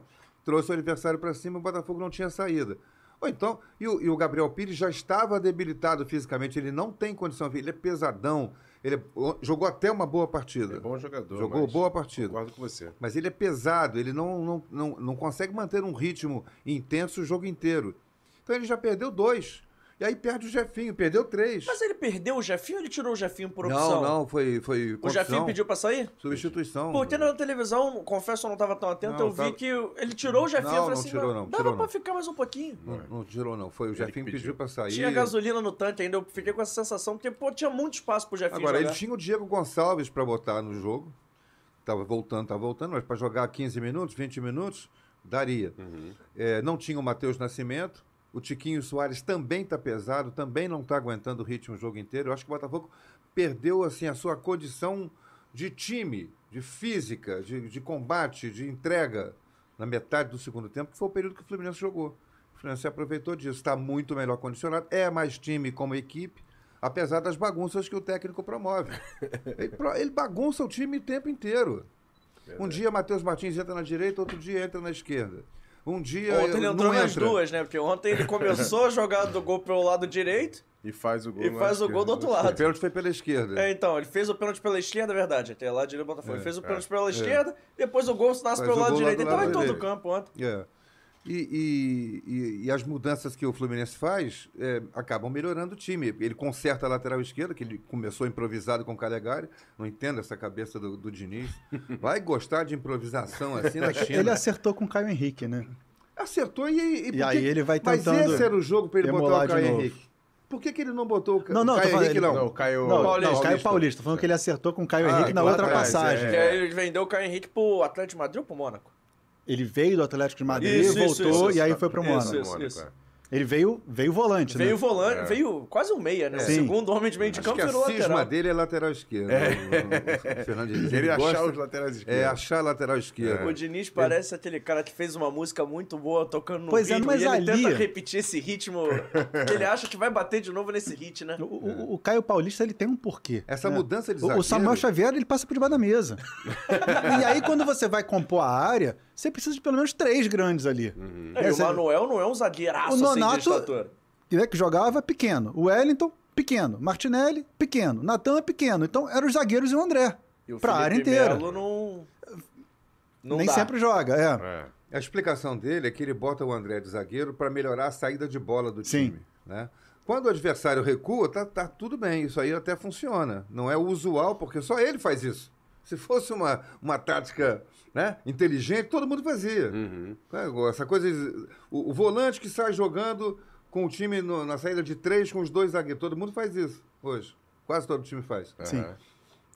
E- mas o zagueiro, o volante virar zagueiro para ser o homem da saída de bola, só o Fluminense faz. Aqui no Brasil, a É gente, isso. eu não lembro e, e a gente não vê isso, isso acontecendo. Na Europa é mais razoável que isso aconteça. Agora, o, o ponto que eu, eu sempre coloco em reflexão para o torcedor tricolor é: no início do ano, esse time aí na mão do Diniz, quem achou que ia estar disputando o G4? Quem achou que ia ser vice-líder do Quem achou campeonato? que ia ser vice? Pelo time que o Fluminense tinha e pelas últimas do Diniz. O Santos, o Vasco. Né? O, o Diniz, é, é, ele começa muito bem no ataque, dando as derrapadas na defesa. Só que o ataque vai compensando. Aí, de repente, o ataque para um pouco de produzir e a defesa vai piorando. Esse é o gráfico normal do Diniz.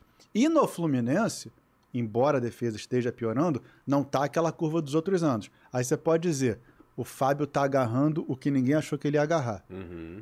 O André tá um absurdo. O Nino manteve o nível. O Manuel tá um zagueiro que tá dando segurança. O Lucas Claro estava dando segurança de ser vendido. Verdade. Então, quer dizer, o Diniz está conseguindo manter a curva dele sem baixar muito. É o melhor trabalho dele? Acho que é. Em time grande é.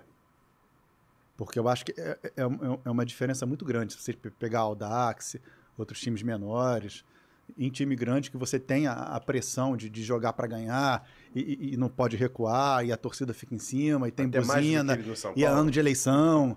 É, então, no São Paulo aconteceu isso também. Uhum. É, a diferença que eu acho é você olhava para o time de São Paulo e você falava: esse time aí não é que vai disputar o título, mas vai brigar lá em cima. O Fluminense, no início do ano, eu acho que tinha que ser muito otimista para achar que Mesmo o time. com o time montado, que o Fluminense trouxe alguns jogadores aí mais veteranos, mas era um time. É, mas uma coisa é estadual, né? É, mas assim, mas passava uma confiança de que não era um time pra brigar pra cair, por exemplo. Era um time de não, meio não. de tabela pra, pra cima. cair, não, mas hoje- pra ficar ali É. entre sexto, sétimo, Até oitavo, nono. Fez o jogo contra o Palmeiras pra- falar. pra- até pra brigar pela liderança. Eu ia né? Sim. falar, era um Fica time próximo. pra ir pra Libertadores, mas hoje em dia no Campeonato Brasileiro quase 10 vão pra Libertadores, É, então é é, muito é, parâmetro. É, né? hoje em dia a gente fala, é um time pra fase de grupos de Libertadores, é, né? É, é verdade. Porque no Campeonato Brasileiro não tem isso, né? Hoje em dia virou a farra do boi, todo mundo vai pra Libertadores. Todo mundo vai. E verdade seja dita, a gente estava falando de defesa, o, o Fluminense tem o Luan Freitas no, no estaleiro, é, tem o David Braz, que pelo visto não, não agradou muito, né, embora tenha vindo com, com pompa. E fez Foi o gol, David do que Goiás. fez aquele gol. É, Ah, não, foi jogo do, do Fluminense contra o é, Bahia. eu falei É que eu David Braz? É David Duarte que eu quis dizer. Ah, tá, mas o Braz Não, também. você falou o Braz, mas ele tá. Ele É, tava eu achando que, é que o David Braz aqui. também fez gol no Havaí outro dia, Isso, mas foi o. Cuesta. Então, o quer dizer, o, o Fluminense, além de não ter muito zagueiro, é, é, conviveu com eles quase todos é, é, machucados. Né? O Nino ficou um tempo fora também. E aí ele teve que, realmente, né, trazer o Felipe Melo para a zaga, colocar o, o André ali atrás. Uhum. Mas talvez ele até tenha usado mais volante na zaga do que o necessário pelo, pelo departamento médico mesmo. Verdade. Fechando essa pauta de, do clássico, só isso aqui vocês tá bom, dois. Quer mais? Gostou? Tem, tem reposição ali, o Tem nosso replay, Vitor tá já bom. tá ali. Tem replay.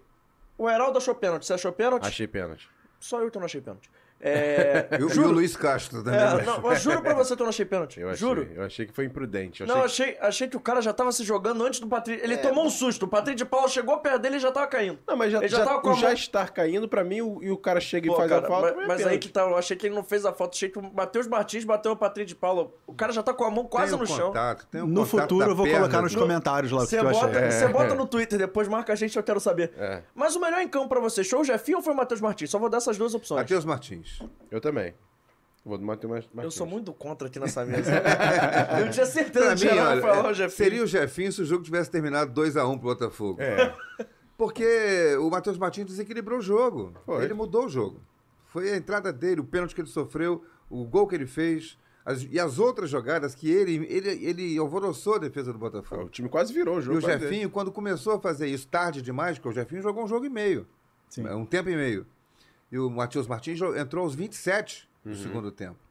Ele jogou 20, 25 minutos. É, mais ou menos isso. 25, 26. 18 mais acréscimo. É. É, mais os acréscimos. 25 minutos que ele jogou.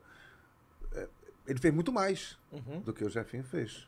Não, e, proporcionalmente. e, e pra você ter uma ideia, por exemplo, nessa questão, por exemplo, de, de, de melhor de campo e tal, por exemplo, o Jefinho, o Rolim acompanhou o Campeonato Carioca, é, e, e- eu lembro, por exemplo, que eu... Desde o Resende. Desde o Resende. E, e a- às vezes a gente acompanhando o jogo, o pessoal pensa assim, pô, será que nesses times pequenos não tem um jogador? E eu falei desse- do Jefinho, assim, da possibilidade. Eu lembro, por exemplo, dos jogadores também do Bangu. O Denilson, que tá no Cuiabá. Exatamente. Falei que alguns jogadores... Me chamou muito a atenção o Denilson, Pois Bangu, é, o volante, o, né? o outro volante também que jogou com o Denilson no Bangu, esqueci o nome dele, um, um mais magrinho que também Tinha era... o Renatinho e o Carlos Renatinho, Eduardo. que Renatinho, o Felipe Renatinho. também ele não usa lateral É, direito, ele é. fica trocando lateral direito com o volante. é. Felipe que voltou agora vai treinar o Bangu de novo. no Isso, isso, Vai treinar o. Bangu de novo? Vai de novo. Vai, é. treinou confiança na Série C, É, não deu certo. Tentou fazer esse jogo de, de toque dele de aproximação, Isso. o time não era pra isso, o gramado não era pra isso. Aí você tem que saber um pouquinho onde é que você tá também no teu contexto. Por falar só em Série C rapidinho, uma notícia sem Você você... pediu, ó? Sem sujar o microfone, Sério? pelo amor de Deus. É, ainda bem aí, né? Só uma notícia É. rápida. O Marcelo Cabo fechou com o Remo. Vai treinar o Remo na Série C, o Remo... Caramba. Clube do Remo, Esporte Clube do Remo. Cabo no Remo, tá bom. É. Mas vamos à pauta. Por falar em Série C, por falar em Copa, Por né, favor. deixa eu aproveitar aqui Manda. o, o- o Fora do Jogo para dar uma notícia em primeira mão, Opa! porque eu tava querendo saber isso desde cedo, se você podia falar ou não. Agora e falaram, olha, não tá assinado ainda. É, mas se tiver assinado, a gente avisa. Eu falei, então tá, beleza. É, teremos Copa Verde esse ano, Isso. né? Já Teria, tem um jogo agora, Náutico de... teria até uma, uma possibilidade, uma janela da Série C acontecer em janeiro, né? Porque vai voltar tudo mais cedo por conta da Copa. E a Série C, ela tem uma parada muito interessante, que é botar o campeão na terceira fase da Copa do Brasil, que se eu não me engano são 3 milhões e alguma coisa para quem bota o pé na terceira fase. É, então, a Copa Verde foi confirmada para esse ano. Começa amanhã com um jogo de, de pré-Copa É, pré, Verde, né? É, Náuti- Náutico de Roraima e o Maitá do Acre. Quem ganhar pega o Paysandu na segunda fase. É, a Copa Verde vai ser televisionada. A Copa Verde vai ser do Dazon. E eu sou um dos comentaristas da, Opa. da Opa. Copa Verde, isso já estava mais ou menos apalavrado, mas não estava assinado ainda pela CBF. E a assinatura saiu hoje à tarde. Bacana. Então, mais uma, uma Copa aí que, que vai acontecer. E é o último campeonato do calendário brasileiro antes de, de Copa do Mundo. As finais da Copa Verde, se eu não me engano, são dia 12 e 15 de novembro. Né? O Heraldo não vai mais nem estar aqui. Dia 12 é um sábado. Não, 15 de Isso. novembro, sim, eu viajo 17. Viaja 17? É. Então tá, então é 12 e 15 de novembro, finais da Copa Verde. O Vai ser Remo não vai jogar. né? É pertinho uma final da outra. É, vai ser, vai ser tiro curto Tiro mesmo, vai ser. Copa-Copa mesmo. É. É, primeira fase, que é esse jogo isolado. Segunda fase, quartas, quartas final, só ida, só É mata. quase um mundial de clubes, assim. Isso. é, é, é, e aí, semifinal e final, a gente vai ter jogo de, de ida e volta. Maneiro. Boa. Então, depois dessa boa é notícia que eu... Primeiríssima mão. É. Pô, exclusiva aqui. Acabei, né? não, exclusivo Já do pode Fora de botar um exclusivo. Já É. pode meter no Twitter, que é o primeiro lugar que o mundo tá sabendo. Boa. Boa notícia, boa informação. Vamos fazer da, falar da pauta rapidinho. Vamos falar do, vamos falar do Vasco, a gente Hum. Vamos. fecha com o Flamengo? Vambora. Porque o Não Flamengo, ainda- sei. o Flamengo ainda tem É, continuidade, o Flamengo né? não tem Libertadores. É. Eu não vou falar do jogo do Campeonato Brasileiro, É, que eu acho que o brasileiro já não. Já O virou treino. brasileiro pro Flamengo virou parque de diversões. Eu ia falar, virou treino, né? Virou Vamos- jogo vamos treino, ali, né? Vamos, lá, vamos ali dar uma voltinha Não, na roda e- gigante? e- é, e- com a molecada, né? carrossel, E com a molecada. E É, virou quase um jogo treino pro Flamengo esse, esse campeonato brasileiro, né? Tem o Flamengo, eu vi, eu tive a oportunidade de ver contra o At- o Atlético Mineiro, muitos garotos. O Dorival já meio que pensando que ele pode levar pra um eventual segundo tempo, que ele precisa colocar uma pressão ali, né? Teve Mateusão, Matheus França, mas enfim, vamos falar primeiro do Vasco. Vamos. Senhores acham que subiu? Independente de ver o jogo ou não, ver a virada ou não, vendo a tabela. Só vendo a tabela. 59, terceiro Subiu ou não colocado. subiu? Subiu. Eu acho Ah, que subiu, subiu, subiu. sim. Mas é com sofrimento que eu vou te contar um negócio. Esses jogos Sofrimento contra o além da Operário conta. e contra o Criciúma. Criciúma, eu vou te contar um negócio. É, pra- é teste para cardíaco, Total. É teste para coração vascaíno se dizer resistir. É. Sobrevivi. Até pro Pedrinho chorar na transmissão, né? É, até o Pedrinho chorou, né? Mas eu acho assim que o Vasco, eu, eu, eu sempre achei, já, já, venho acompanhando né, a trajetória do Vasco na, na Série B, eu já desde a vigésima quinta rodada, se eu não estou enganado, eu já venho afirmando que o Vasco vai subir. Aquele momento, o Vasco teve um momento de, de bons resultados. Esse aqui também. Falei, esse time está criando um, um- um lastro que não dá para ele perder mais. E, e- e acabou perdendo esse É. lastro, mas perdeu o, o que podia perder. Perdeu oito jogos chegou na beiradinha ali, o esporte chegou a empatar com o Vasco, né? Naquele, É, se vencesse enquanto estava vencendo o jogo é. de 1x0, estava empatado com o Vasco. Aí sai aquele gol. Quem do- chegava em quinto lugar caía, né? É. É o Londrina, não é mais. É o Esporte, não é mais. É o Tombense, não é mais. Novo Horizontino, O campeonato foi tão é, engraçado que eu acho que foram mais de 10 rodadas que o quinto colocado não vencia. Não vencia, ia o trocando o quinto não colocado. vencia. É, é. E por isso que eu falei que o Vasco ia subir, porque assim, eu falei assim, cara, pro Vasco não subir, pro Vasco Grêmio. O Cruzeiro pra mim já tinha subido no turno. A Série B esse É, ano o foi Cruzeiro muito subiu ruim. no primeiro Pra mim, o Cruzeiro subiu no primeiro turno. Pra Assim, pra também. Grêmio, Bahia e Vasco não subirem, eles iam precisar de uma combinação de resultados que eles iam ter que se esforçar muito pra conseguir negativo. Eles chegaram até a se esforçar um pouco. Não, né? todos Não, se mas o- o Grêmio muito. também. A- aquela mudança pro Renato Sim. é numa semana ali do, do, do Grêmio, que ele tinha um jogo importante, outro jogo era o Vasco já. E o, Isso. Roger, e o Roger, né, foi engraçado, ele ficou pra cair nos dois jogos contra Sim. o Vasco, né? Que aqui no Rio ele chegou praticamente demitido, ele perdeu vários jogos, ele chegou Empatou aqui no Rio. 0x0, o pessoal gostou e Não, manteve. ele empatou 0x0 com uma bola na trave no último, último minuto. minuto, Porque é. se aquela bola entra, eu posso Ele que o Roger cair. E o Roger foi ficando. E o, e o Bahia trocou de treinador, sei lá quantas vezes. Três o Bahia, vezes. O Bahia conseguiu trocar mais treinador que o Vasco no campeonato. eu não sei se vocês concordam. é, é, eu, eu fiz vários jogos do Vasco, não todos, é, porque teve muito jogo parecido com perto do jogo do Flamengo, e aí a rádio me dava, dava preferência a me colocar no jogo do Flamengo. E aí o Rafael fez a maior parte dos jogos do Vasco, o Rafael Marques. Então, é, como os jogos foram ruins, né? Todos. Tecnicamente. Mas era um sofrimento ver o jogo do Vasco. Era. O Vasco Vou- jogou contra um, jogou um clássico contra, contra num, num, num, num domingo, caiu um jogo na TV Globo, foi contra o, foi contra o Grêmio, não? Contra o Grêmio. Grêmio fora? Foi Grêmio. Que jogo ruim, tecnicamente, né? Os jogos eram, eram sofríveis, assim. Você dizia, caramba, tecnicamente a gente olha para o time do Vasco, ele é melhor do que os outros. Sim. É melhor. Jogador por jogador, o time do Vasco era melhor. Vai ganhar, vai passar, vai vencer. Mas os- os- os- as vitórias vinham naquele sofrimento. O jogo do Operário foi a maior demonstração desse, desse O sofrimento. Heraldo, só pra você ter Eu vou te contar um segredo. Nos últimos 14 rodadas, o Brusque só ganhou um jogo. E foi o Vasco. Foi em cima O do Vasco. passou É um jogo sem tomar gol. Ficou, é.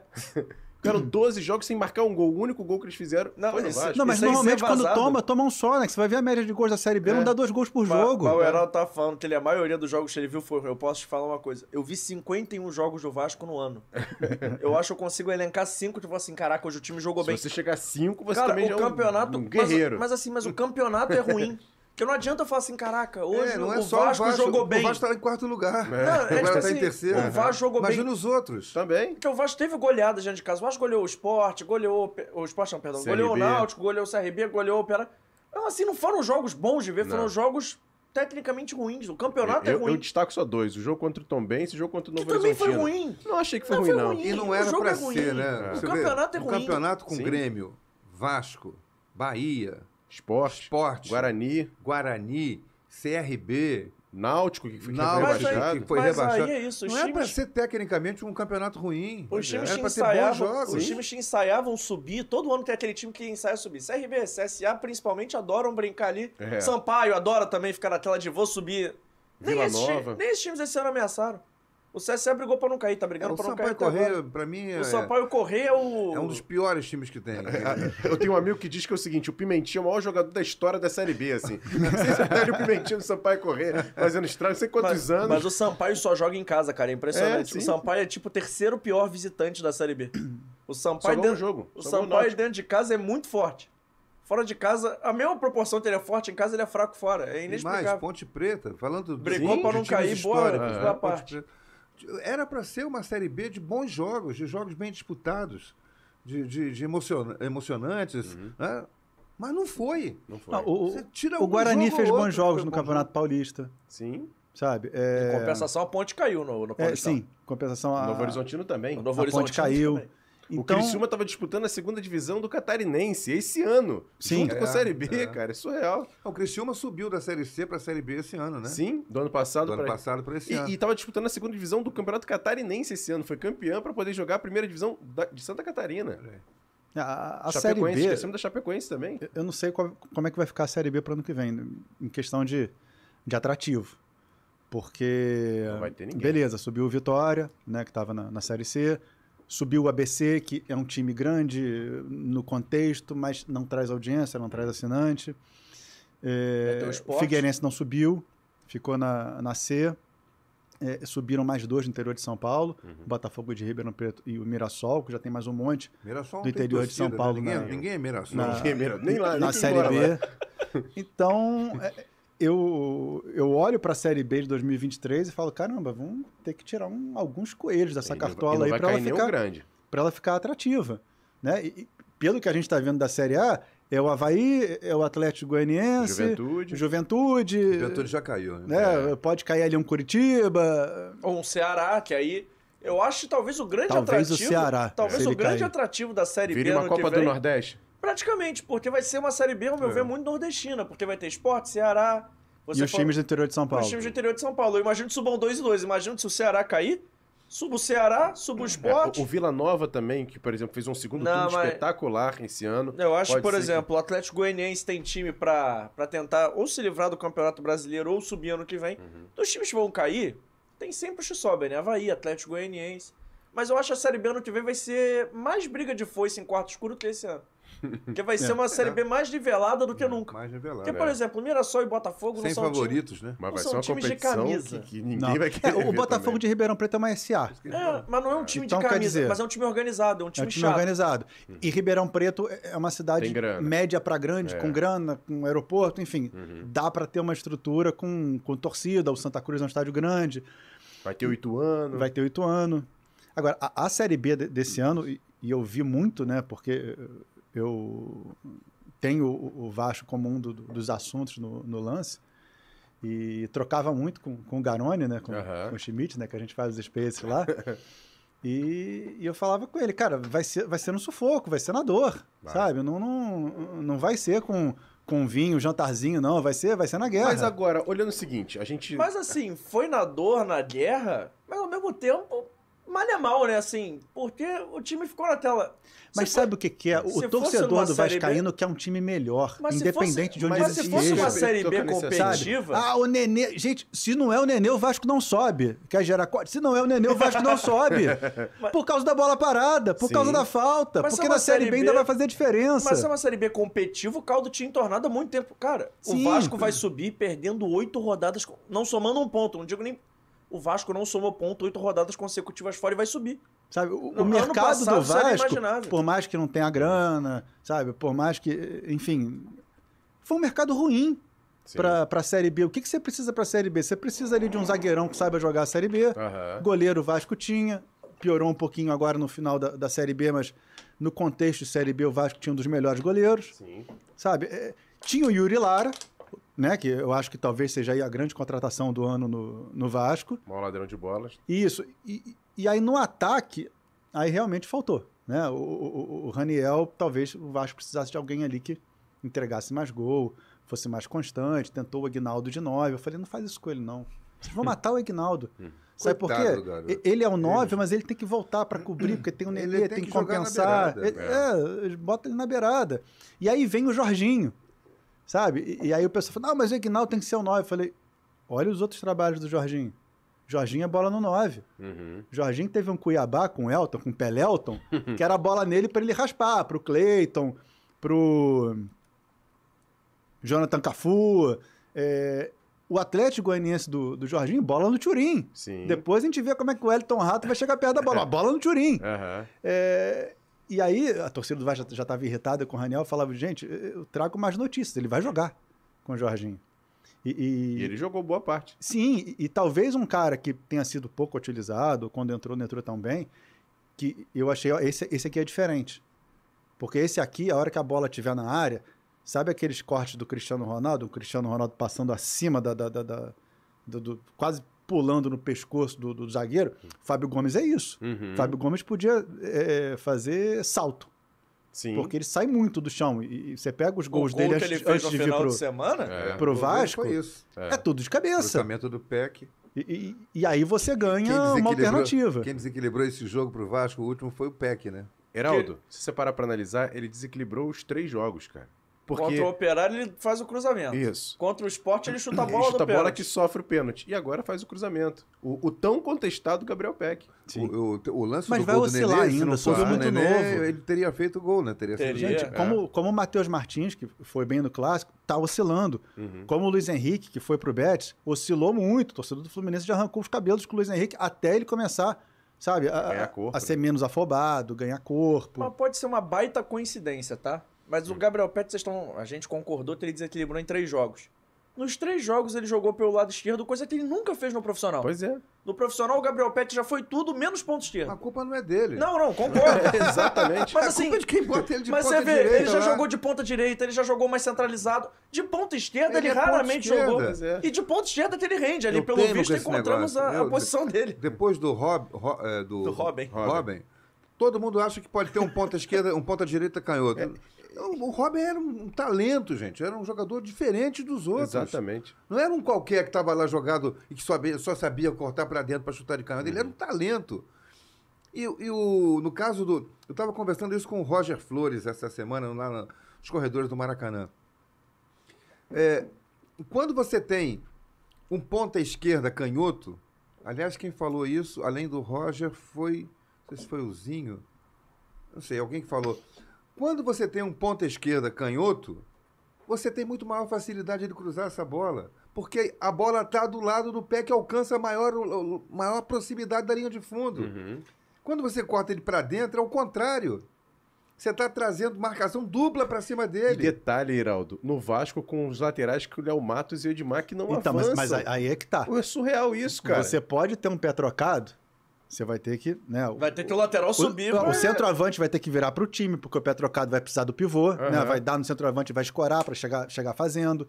Você vai vir do lateral, o volante vai ter que fazer a cobertura e não o zagueiro, já cria uma movimentação na defesa.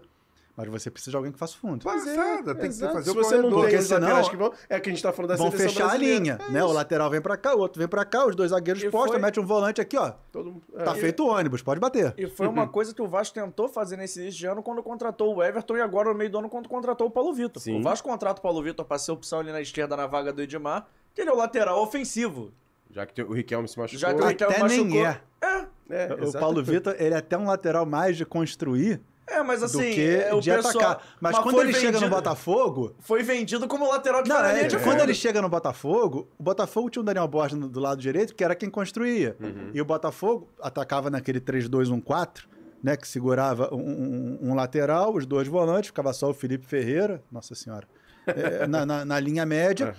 E o lateral esquerdo virava um ponta, né? Ficava o lateral esquerdo, entrava um meio, um centroavante e, e o outro jogador de frente do, do, do Botafogo. E o Paulo Vitor fez bem essa função. Mas o Paulo Vitor, ele, ele nasce um lateral construtor na base do Nova Iguaçu. Uhum. E eu acho bacana, acho ótimo que, que- que ele consiga desempenhar outras funções, até porque foram pedidas para ele. Mas ele, ele sai do, do, do Nova Iguaçu, o Paulo foi, foi meu jogador lá quando eu fiz o estágio do Sub-20 do Nova Iguaçu, como um lateral esquerdo que construía, a gente pegava o ponta, o Everton, o meia, o Everton Ronaldinho, botava ele na ponta esquerda, porque era um jogador de um contra um, que o Paulo Vitor não tem, ele tem o tapa, né? Porque ele é, ele é grande, né? Ele é um jogador de, de Pernudo, 1,80m. É. Então a gente trazia ele para dentro, ganhava ali um, um cara grande até para no, no contra-ataque, uma bola aérea, ser um, um cara para tirar.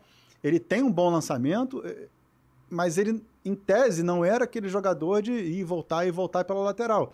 E ele está fazendo isso no profissional. É é bacana que ele tenha é, também conseguido se virar. Mas que você pediram não acha- para ele. Mas você não acha que ele deveria voltar às origens de construção? Eu não tô aqui criticando, falando que ele não serve pra ser esse lateral que bate e Aham. volta. Mas se ele foi formado como um construtor, não acha que talvez seja o Paulo Vitor também? É difícil se impor com o treinador, o treinador pede, todo mundo quer Difícil, jogar. Difícil. Mas É, assim, mas. Então, mas tem Hoje que dia, ver jogador, quem que o, quem vem o- da base, tem que ser jogador de esquema de jogo. É, tem, tem, tem, que cumprir a Sim, função senhor, né? Tem o técnico que tem já o esquema fechado na cabeça dele e tem aquele outro que vai é, é, fazer de né? acordo com o elenco. Né? O, o- o Flamengo segura o lateral esquerdo, quando é o Felipe Luiz. Quando é o Ayrton Lucas, segura o direito. Né? Então você tem o balanço dentro do elenco, mas tem treinador que é sempre o lateral esquerdo que fica para construir. Tem treinador que é sempre o lateral direito, ou que é sempre o, o volante para ajudar a zaga, né? E, enfim, tá, tá com 20, 21, ainda tem muito time para passar. Mas é um bom jogador, eu gosto Eu bastante de Paulo acho. Vitor. Eu fiquei até empolgado quando o Vasco contratou, mas não. Pelo menos em 2022 não aconteceu. rodou. Talvez em 2023, que aí é outra discussão só pra fechar esse tema. Porque Rolim falou que o Vasco começou construindo o time lá de trás e faltou lá na frente. Mas talvez seja a opção certa na Série B, né? No campeonato com pouco gol. Eu brinco com isso, o pessoal fica chateado comigo. O importante é não tomar. Mas não tomar é tão, Sim, é tão sim. mais importante fazer, né? É. Mas eu, que- eu queria bater um papo com o Heraldo e com o Rolim, porque o Vasco agora, é, a gente falou muito sobre o Botafogo desse ano. É que eu já ia, eu já ia puxar esse assunto pra falar de Série A ano que vem. Sim. Porque Série A ano que vem vai ser a maior. Aí É, eu posso falar, vai E ser aí a eu maior queria, Série A. eu queria que vocês projetassem, por exemplo, porque essa é a grande ansiedade do torcedor do Vasco, essa questão da SAF, de ter um time competitivo pro ano que vem. Tem a questão do Alex Teixeira, se vocês continuariam com o Alex Teixeira pro ano que vem ou não. Eu queria que vocês falassem sobre isso. sim. A expectativa pode ser grande do Vasco pro ano que vem? É, mudando 90% do time, sim. 90%, pelo menos. Com quem você ficaria? Yuri, Andrei, Andrei. Andrei tem que segurar, de qualquer maneira. Eu Porque acho vão que- vir, vão vir. Eu acho que E aí a gente começa a coçar a cabeça. O goleiro, não passa do meio do ano. É, O André eu acho difícil, também acho difícil. O goleiro pode ficar, mas precisa ter um outro goleiro, né? Série A você não vai com um goleiro só. Uhum. Tem que ter um outro goleiro melhor do que ele, botar o Thiago na reserva. Sim. Põe o Thiago na reserva. Acho que o Anderson Conceição compõe, mas precisa de um outro zagueiro melhor do que esses que estão lá, Talvez dois, né? ou dois. Então, para ficar no time, Yuri e Andrei. O Nenê e o, e o Alex Teixeira é questão de conversar, ver qual é o treinador que vai ficar, precisa saber isso também, se é o Jorginho que vai ficar. Uhum. É o Jorginho que vai ser o comandante desse time? Ou vai trazer um técnico com outra filosofia? Eles são americanos. É, treinador, Sim, treinador no, no Vasco, por enquanto, é um, é um assunto meio caixa preta. Assim, É. Ninguém fala. É que não está na hora também, né? Tem que Sim. esperar acabar O essa- acesso. esse acesso aí dramático. Tem que esperar mesmo. Mas resolver a questão do técnico e da estrutura do clube. né? Onde é que o Vasco treina? Qual é o, o que, que falta na estrutura que eu não conheço? Né? Essa coisa de. Hoje, hoje em dia não é mais o técnico, é uma comissão técnica de 10 nomes, Uhum. no mínimo. Tem 10 pessoas trabalhando numa comissão técnica É, hoje, um time de ano grande que vem- de Série A. o, o- o Vasco pega primeira fase de Copa do Brasil, porque está jogando a Série B e não foi campeão. Uhum. né? Então o calendário começa cedo. Que em tese pode ser bom, o São Paulo fez dinheiro pra caramba na Copa bom do Brasil, porque porque- começou desde cedo. Serve, serve de pré-temporada. Não pode E- ser que nem esse ano que foi eliminado contra a Juazeirense na segunda fase. Pois é, É. não, mas a, a Juazeirense é o, é o Mata Gigantes, né, do, do- da Copa do Brasil. É. Tá sempre tirando uma ali Tirando do, alguém. Da do meio do caminho. também, né? Alguns jogadores da base do Vasco é, não podem ser considerados como eu vou montar um time titular com eles, mas tem que ficar. Tem que ficar. O Ignaldo Marlon, tem que ficar. o tem que ficar. Peck, Figueiredo, né, que são os mais utilizados. Tem que ver se o Miranda vai ter mais um ano aí para tentar mostrar, né, que, que, que evoluiu. Que eu acho que o Miranda ele bateu num teto ali que tá difícil ele subir. E ele Tem mostrava Ulisses. Ser um zagueiro com capacidade de sair, de, de Eu leitura. gosto desse outro zagueiro, Zé Vitor, que está Zé subindo Vitor. também. Aham. Já subiu, já tá no time. Já tá no Subiram time. outros jogadores, agora o Matheus Julião, lateral esquerdo, o Riquelme vem de, de contusão. É, essa base tem que, tem que ser aproveitada como complemento. Agora, precisa contratar um time. Precisa de um lateral direito, um lateral esquerdo, um zagueiro ou dois. Precisa de um meia de criação ou dois meias de criação. Jogadores que atuem pelos lados do campo, né, que são os pontas. E um centroavante. E um, e um centroavante, um, um cara de. Um, um homem de área. Ou seja, precisa de um time. Um time. É. Tô falando, precisa de um time. Acho até, um- até mais do que um time, que, que tem que vai ter que contratar muito. É, assim. O Vasco vai ter que entender- contratar, eu acho que o Vasco vai ter que contratar por volta de 20 jogadores de nível de Série A para poder se manter como time grande que a torcida que exige e com É, toda eu- razão. eu Mas, até- qual até- é, mas qual é o objetivo do Vasco ano que vem? Eu acho uma discussão legal. Qual é o Ah, objetivo é- da SAF é- no é- ano que Qual é o vem? eu- objetivo eu- ano eu- que eu- vem? eu li é brigar hoje- pra não cair, é brigar pra uma Sul-Americana, é. brigar por Não, uma eu fase. li hoje que a meta do Ronaldo Fenômeno no Cruzeiro é 13º lugar no Campeonato Brasileiro do ano que vem e, e, e uma e uma e uma Quartas de Copa do Brasil. quartas de Copa do Brasil. Chegar às quartas da Copa do Brasil. Ele já entra É na muito- terceira fase, é né? Ele só teria que passar é uma fase. muito, é muito, é muita falta de ousadia isso É, pro é- Cruzeiro. É, e a SAF então não do vai investir, né? A SAF do Cruzeiro é diferente da do Vasco, porque a do Cruzeiro ele entrou para pagar dívidas.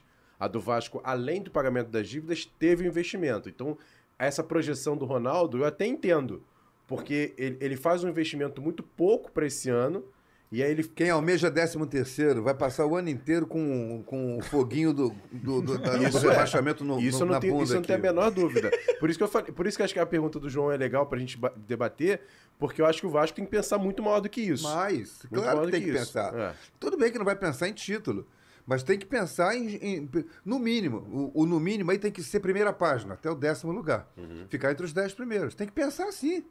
Você tem que fazer time para ser melhor do que o Bragantino, para ser melhor do que é, O Goiás. Goiás, do que Curitiba. Curitiba acho que vai cair, pode cair. Fortaleza, Fortaleza. Tem que ser melhor do que esses São times. Paulo. Qual é o nível? For- Fortaleza é um bom exemplo, é uma boa citação. Qual é o nível do Fortaleza? É acima deles que a gente tem que ficar. Fortaleza não pode ser melhor do que o Vasco. Não pode ficar na frente do Vasco. né? Eu acho isso. O Cruzeiro é a mesma coisa, tem que pensar igual. Se não é assim, vai ficar, so- vai ficar sofrendo com, com, possi- com possibilidade de rebaixamento até o fim do campeonato. É, e Rolim, você que gosta dessa questão de, de planejamento, o Vasco tem a oportunidade de fazer o maior planejamento da história dele. Por quê? Como a gente falou aqui, novembro tem Copa do Mundo, Sim. tem dezembro, tem janeiro, tudo bem que começa cedo, mas você pode, por exemplo, ali começar o Campeonato Carioca com a molecada e, E fazer uma pré-temporada coisa boa, né? E você ainda tem grana. E tem outra coisa, né? Ah. Não é um clube conhecido por ter grandes planejamentos. Sim, então, o, é o título comparativo não é tão É, grande. então, Então, fazer o maior planejamento É, não, porque, não, porque não demanda pelo tanto. nos bastidores que a gente sabe, é que já tem muita coisa em andamento. O próprio CT já tem trabalho lá, já, já colocaram um banco de reservas, por exemplo, estão fazendo obras de estrutura do CT, vai ter a melhoria, já tem a questão da, da informação de hoje da SAF com a W Torre para poder entrar na licitação do Maracanã, para poder fazer obras de melhoria no- em São Januário. Então, assim, a questão estrutural também de RH, o Vasco contratando É muitos, muita gente, por exemplo, do exterior, gente com mais cacife. Essa situação Contratou para base também, né? Sim, Eu sim. gosto muito do, do, do Gustavinho, Gustavo Almeida, técnico do 17 Aham. do Vasco. Foi técnico do Red Bull antes de ser Bragantino. Era técnico do Corinthians, só saiu do Corinthians porque o Corinthians trouxe o Daladé, que foi da Isso. seleção brasileira. É, é um técnico que tem pulso firme, que melhora o jogador dentro de campo, fora de campo, mentalidade de clube empresa. O Igor Guerra também do Para Sub-20 jogar no, no, no Red Bull, tinha que estar bem na escola, né? Porque fica todo mundo ali concentrado em, em Jarinuca, ali perto de, de Atibaia. Então, realmente, é uma lupa, era, né? Uma lupa em cima do- dos meninos. E o Vasco, aí eu só vou discordar um pouquinho, eu acho que tem que ir a Vera para o estadual, porque vai ter que montar um time. E aí, você faz o estadual com a base, como fez nos últimos dois anos, aí leva um pau, outro, outro, aí tem que ser aquele estadual de recuperação. Aí, puta, se não chegar na- na- nas semifinais, como não chegou no, no ano passado, já é aquele É, tem drama. tempo pra isso, né? Porque, como eu falei, tem novembro e dezembro ali pra você acertar ali. É, eu acho que se der, né, é, começar a, a contratar, começar a ver time no dia seguinte que, que acabar a Série B, para fazer um estadual para o Vasco voltar para a Série A respeitado. Mas eu não estou vendo a o, 7 o Heraldo até, fala, até essa- falou do, do, do Fortaleza. Eu acho até que o eixo mudou um pouquinho. O Vasco tem que ficar à frente do Santos.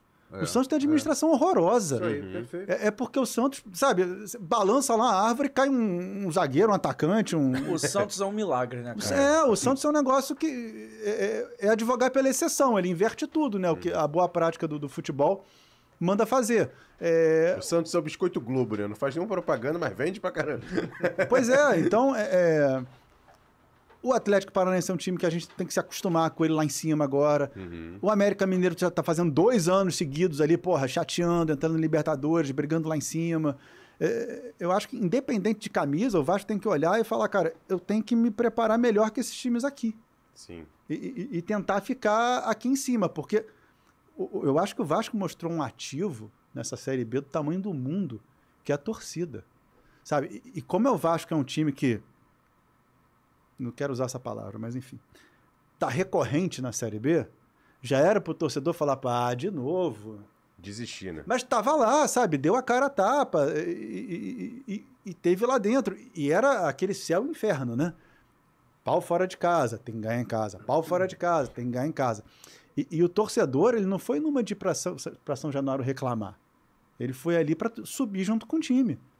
Sabe? O, o que a torcida do Vasco fez esse ano foi um, foi um negócio de, de arrepiar Verdade. sabe? Porque não é a primeira vez que caiu, né? Não, não- dá para ser habituê da, da Série B, mas já tá na, naquele esquema, naquela gangorra, né? Tinha até aquela, aquela brincadeira do Vasco Botafogo, né? Tinha sempre Aham. um subindo, outro descendo. O que a torcida fez esse ano é pro Vasco pegar essa torcida e levar no colo agora na Série A. Verdade. Não, o, o Heraldo queria falar sobre a questão da 777. É, a 777, eu não, eu não, tô, não tá me parecendo que ela tá com a mesma gana que o John Textor, por exemplo, tem no Botafogo. Não sei se eles estão é, escondendo o jogo, estão calados e tal, montando só infraestrutura. Porque a gente não ouve eles falarem, porque o John Textor chegou hum, infernizando no Botafogo, né?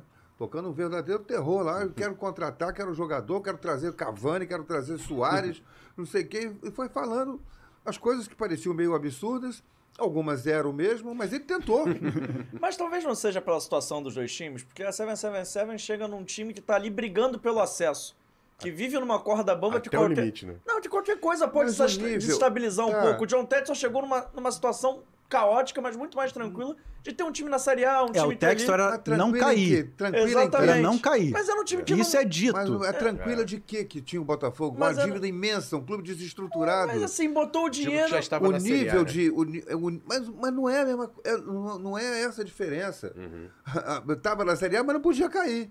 Verdade. Ah, É praticamente a mesma coisa. O outro tá na Série B, mas não pode ficar lá, tem que subir. É, é só uma. É que não subia A a divisão. 777, ela chega num momento, né, que o, o, o Vasco tá ali, né, terceiro, quarto lugar, terceiro, quarto lugar, que vou meter a mão aqui, né, Posso atrapalhar, né? posso atrapalhar? É porque O- numa corda bamba, que foi uma qualquer pergunta que me vento, fizeram, qualquer Rolim, vento de baixo derruba, né? O que, que a 77 pode fazer agora? Eu falei, cara, não atrapalhar. É.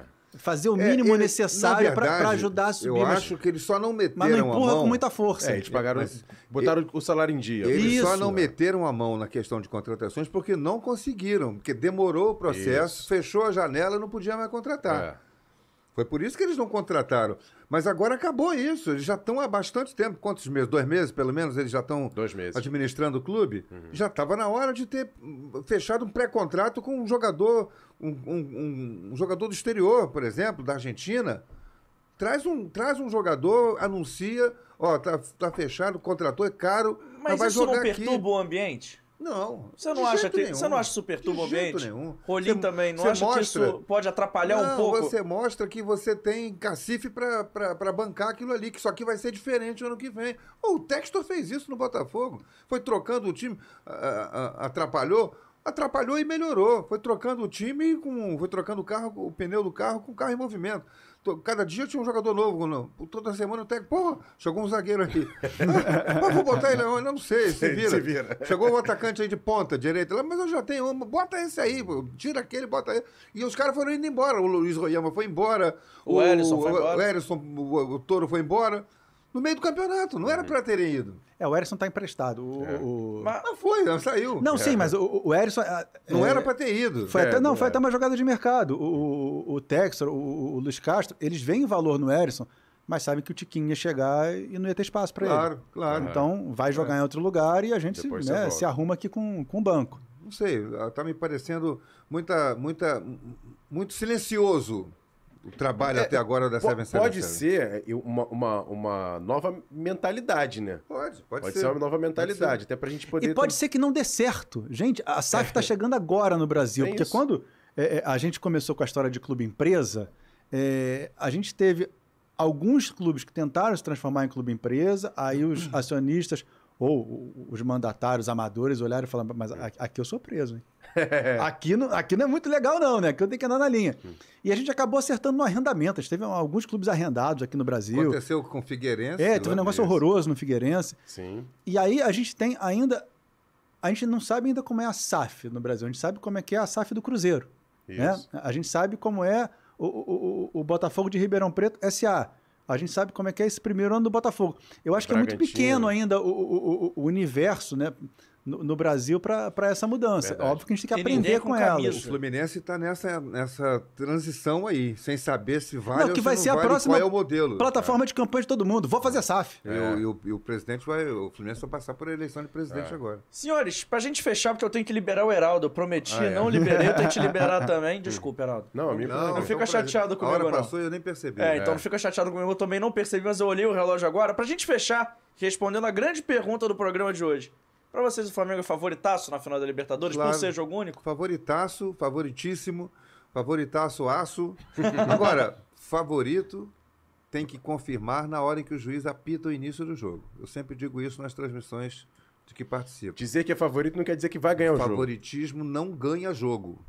Favorito não ganha jogo só pelo ser- fato de ser favorito. Uhum. Você tem que ir lá e confirmar. Sou favorito, por isso que eu fiz aqui, ó. Matei o jogo aqui no início da partida, não deixei o adversário jogar, criei oportunidades, meu time se movimentou, o adversário não conseguiu marcar, fizemos três gols e aí a gente confirmou o favorito. Esse é o favorito que confirma o favoritismo. Então, é, o Flamengo já é campeão então para você? Não disse isso. Flamengo é favorito, favorito demais. Não tenho medo de falar de favoritismo por causa disso. O, muitas vezes o favorito se acomoda dentro do campo, se acovarda, acha que vai ganhar com o nome dos seus jogadores ou da sua história, da sua camisa. E, O ponto do senão pode vira. ser o Filipão? O ponto do senão pode ser o Filipão? Não, o técnico não ganha jogo, Emerson, eu Não. acho. O técnico tem uma participação de 10% no resultado de um time de futebol. Algumas exceções, o Guardiola é um, é um fenômeno, é o técnico que eu queria ver na seleção brasileira. Eu não quero um técnico estrangeiro no Brasil, eu quero o Guardiola. É diferente. É diferente. Ah, mas Não é ele qualquer- nasceu em Marte atrás. É, Eu quero, eu quero o Guardiola, por tudo que ele já fez, pelo, pela filosofia de jogo dele, pela história que ele conta, que o pai dele dizia, o meu modelo de jogo é o futebol brasileiro. E ele começou jogando, aprendeu a jogar futebol imitando o futebol brasileiro. E criou a carreira dele de técnico imitando o futebol, no melhor da história do futebol brasileiro. Ele foi treinado pelo Pepe lá no Catar, né? Quem? O... O Guardiola. Não, tô falando do Pepe Guardiola. Não, então, o Guardiola. Pepe ele... com E no Ah, o final. Pepe com. E, é o Pepe, o Pepe do Santos. Pepe... Pepe... Ah, Foi técnico dele lá no mundo árabe. Então, eu, eu, eu, eu, eu, eu, eu, eu quero, eu queria ver esse técnico dirigindo a seleção depois do, depois do Tite, mas não vai ser possível. Não sei. Ah, não é possível. Você já tentou? É. Vai lá e tenta. Eu acho que ele viria. Quanto é que você ganha? Ganho 10, te ofereço 12. Ah, Então eu vou. É, Ganho 10, só posso te oferecer 8, não vou. Então pronto, mas tentou. mas tentou. Mas tenta. Ah, é, eu- tirando ele, eu- eu, por exemplo, ah, ele não pode, mas pode o Klopp. Eu não quero o Klopp na seleção. Não tem, não tem a ver. Não tem. O estilo de jogo do, do inglês, do Klopp, não tem a ver com, com, com o futebol brasileiro. Então, é, não, não acho que é o técnico que vai ganhar o jogo. Nem é o, nem é o Dorival, nem é o Filipão. São os jogadores. É a maneira como o time vai se comportar, vai se entregar no jogo. O, o- o último Flamengo e Atlético Paranaense, se eu não estou enganado, me- foi 0 a 0 Uhum. no Maracanã Uhum. né? 0 a 0 O Flamengo chutou umas 300 bolas a gol e a bola não entrou. O Bento foi o craque do jogo, o Isso. goleiro do Atlético. E o, e o Flamengo criou oportunidades de todas as maneiras, entrou pela direita, pela esquerda, por cima, por baixo, e não, e não fez gol. Isso pode acontecer, se acontecer de novo. Acho que o Atlético vai jogar por, por uma bola assim, vai jogar por uma defesa bem montada, por uma entrega muito grande dos seus jogadores. Agora, é, às vezes uma falha individual muda tudo. Como Um foi minuto de jogo. passado. Como Não. aconteceu no jogo lá Flamengo e Palmeiras. É. O Davidson aproveitou uma falha do Andréas Pereira e o Flamengo perdeu um título, é, é, o título da Libertadores. Então é possível acontecer de tudo, inclusive nada, como diz a música. Mas acho que o Flamengo é favorito. E pra você, Rolim? Eu não acho favoritaço, não, porque é fora de casa, é um jogo só. Acho o Flamengo favorito. Acho que o Flamengo favoritaço contra todos os times brasileiros, menos o Palmeiras, numa final em dois jogos. Mas numa final em um jogo só, aí você tem um- uma parte do mental que é muito mais envolvida na partida, você começar perdendo de 1 a 0, você putz, ter que é, ter um, um cartão amarelo de um, de um zagueiro, alguma Uhum. coisa assim. E, e tem o Filipão, tem o Fernandinho, Uhum. é, Vitor Roque, Terãs, é, que já não está tão bem quanto no início do ano, mas todo mundo se adapta, se adapta um pouquinho para jogar contra o Flamengo. Né? O Flamengo tem um material humano hoje ali no time titular Uhum. e no banco que está acima dos outros. É, acho que o Palmeiras compensa também pelo material humano, pelo tempo de, de Palmeiras que o Abel Ferreira tem. É, e o Atlético Paranaense, além disso tudo, é um time que já foi campeão brasileiro, tem uma Copa do Brasil de 2019, tirou o Flamengo da Copa do Brasil ano passado nas semifinais, Tem a Copa é, Sul-Americana. tem uma Copa Sul-Americana. Então tá abaixo do Flamengo? Tá. Mas essa história de um jogo só, fora de casa, Vem no processo, você né? acaba equilibrando um pouquinho. Acho o Flamengo favorito. Antes do jogo Flamengo e Atlético, Flamengo e Corinthians? Corinthians, a gente fez uma, uma série de, de programas né, na Rádio Globo, Uhum. no Globo Esportivo, e, e o Barreto perguntou lá em, dado- em determinado momento assim, quem é que pode decidir? Ah, quem decide é Everton Ribeiro de um lado, o Renato Augusto do outro. É o Pedro de um lado, o Thiago, o, Yuri Alberto. o Yuri Alberto do outro. São jogadores decisivos. O Arrascaeta, o Juliano. E quem pode ser o, o improvável, o, o- é, não é improvável, o, o herói, herói improvável, Aham. foi essa a expressão. Aí ficou todo mundo, ah, quem assim, quem pode ser herói improvável? Ah, Davi Luiz, ah, pode ser o Gil, herói improvável, um Uhum. de zagueiro. Eu falei assim, é, quem sabe pode ser até o Rodinei, né? E foi. Então vamos dizer aqui que o, o, para mim quem vai decidir o campeonato, a, a Libertadores, vai ser o Cebolinha. ó. Tá aí, ó. Pode- Tá, a sorte tá lançada. Domingo você confere no Fora do Jogo. bom de palpite, mas Pra você, Rolim. Ah, difícil. É, Se a gente for falar de, de, de herói improvável, é, principalmente para decidir um jogo no, no, no ataque, né? é, jogadores mais de, de defesa, eu, eu, eu vi um- um- uma evolução muito boa do, do, do Thiago Maia agora nesse, Uhum. nesse segundo semestre. Acho que se ele conseguir decidir um jogo, é, vai cair bem. Pra, sabe? Porque o Flamengo encheu tanto de, de, de lateral, de homem de frente, tudo. E ele carregou um piano ali que tentaram o Diego, que não dá de primeiro volante, esquece. É, o o Arão teve a sua fase áurea, depois foi massacrado, saiu. é, e ele encaixou ali. Uhum. E ele ajudou bastante ali a, a- o Andréas também há pouquíssimo tempo. a- Ele ajudou bastante ali o time a, conseguir Teve sair o, um pouco o mais para frente. da base, que foi, tava, tava suspenso nessa final do contra o Corinthians. João o Gomes. O João Gomes. é. Pra você, Emerson. Eu, eu ia falar no João Gomes. Falar, imagina, um garoto da base fazendo um gol numa final de Libertadores decidindo seria, seria legal. Eu Gostei desse herói improvável. Olha, Boa. pra mim, eu vou, vou citar um de cada time, tá? Ah. Pra mim, o herói improvável do Flamengo pode ser o Léo Pereira, que aí ele cai tanto na. é, vilão improvável não, mas achei herói improvável. eu acho. vilão, né, vilão ele é provável. É, vilão ele é provável, tem isso. Eu acho que de, de herói improvável pode ser o Léo Pereira, esse jogo aéreo do Flamengo é muito forte. Tem a questão da lei do ex, que é uma lei que funciona aqui no Brasil. Funciona. E pelo lado do Atlético Paranaense, não sei se é tão improvável assim, mas eu diria o Alex Santana. É um jogador que chuta bem de fora Sim, da área. Sim. É. um cara que, apesar de. É que o Atlético Paranaense é difícil a gente assistir hoje em dia, né? Ele não passa tanto na. Ele É. não tem tanto. Tem tantas transmissões do Atlético Paranaense. Até porque ele não deixa, né? É, o dono é. lá não deixa, Não né? deixa. Mas não, é- não, não deixa tanto a transmissão quanto, o- o- sabe, você ter um melhores momentos do jogo, Não, gol, os- nada. é Tem tudo difícil. Tem nada. Mas eu diria que o desespero. Alex Santana pode ser um jogador que decide. Até porque na Copa do Brasil ele não pôde jogar contra o Flamengo. Foi um jogador que fez muita falta nesse sistema do Filipão. Verdade. Que é o cara que parece pelo lado, chega ali centralizado pra finalizar também. Gostei de seus nomes também. Mas Vamos. vamos lá. Eu agradeço demais. Gostaria que vocês deixassem um recado final. Hum. Desculpa aí qualquer coisa.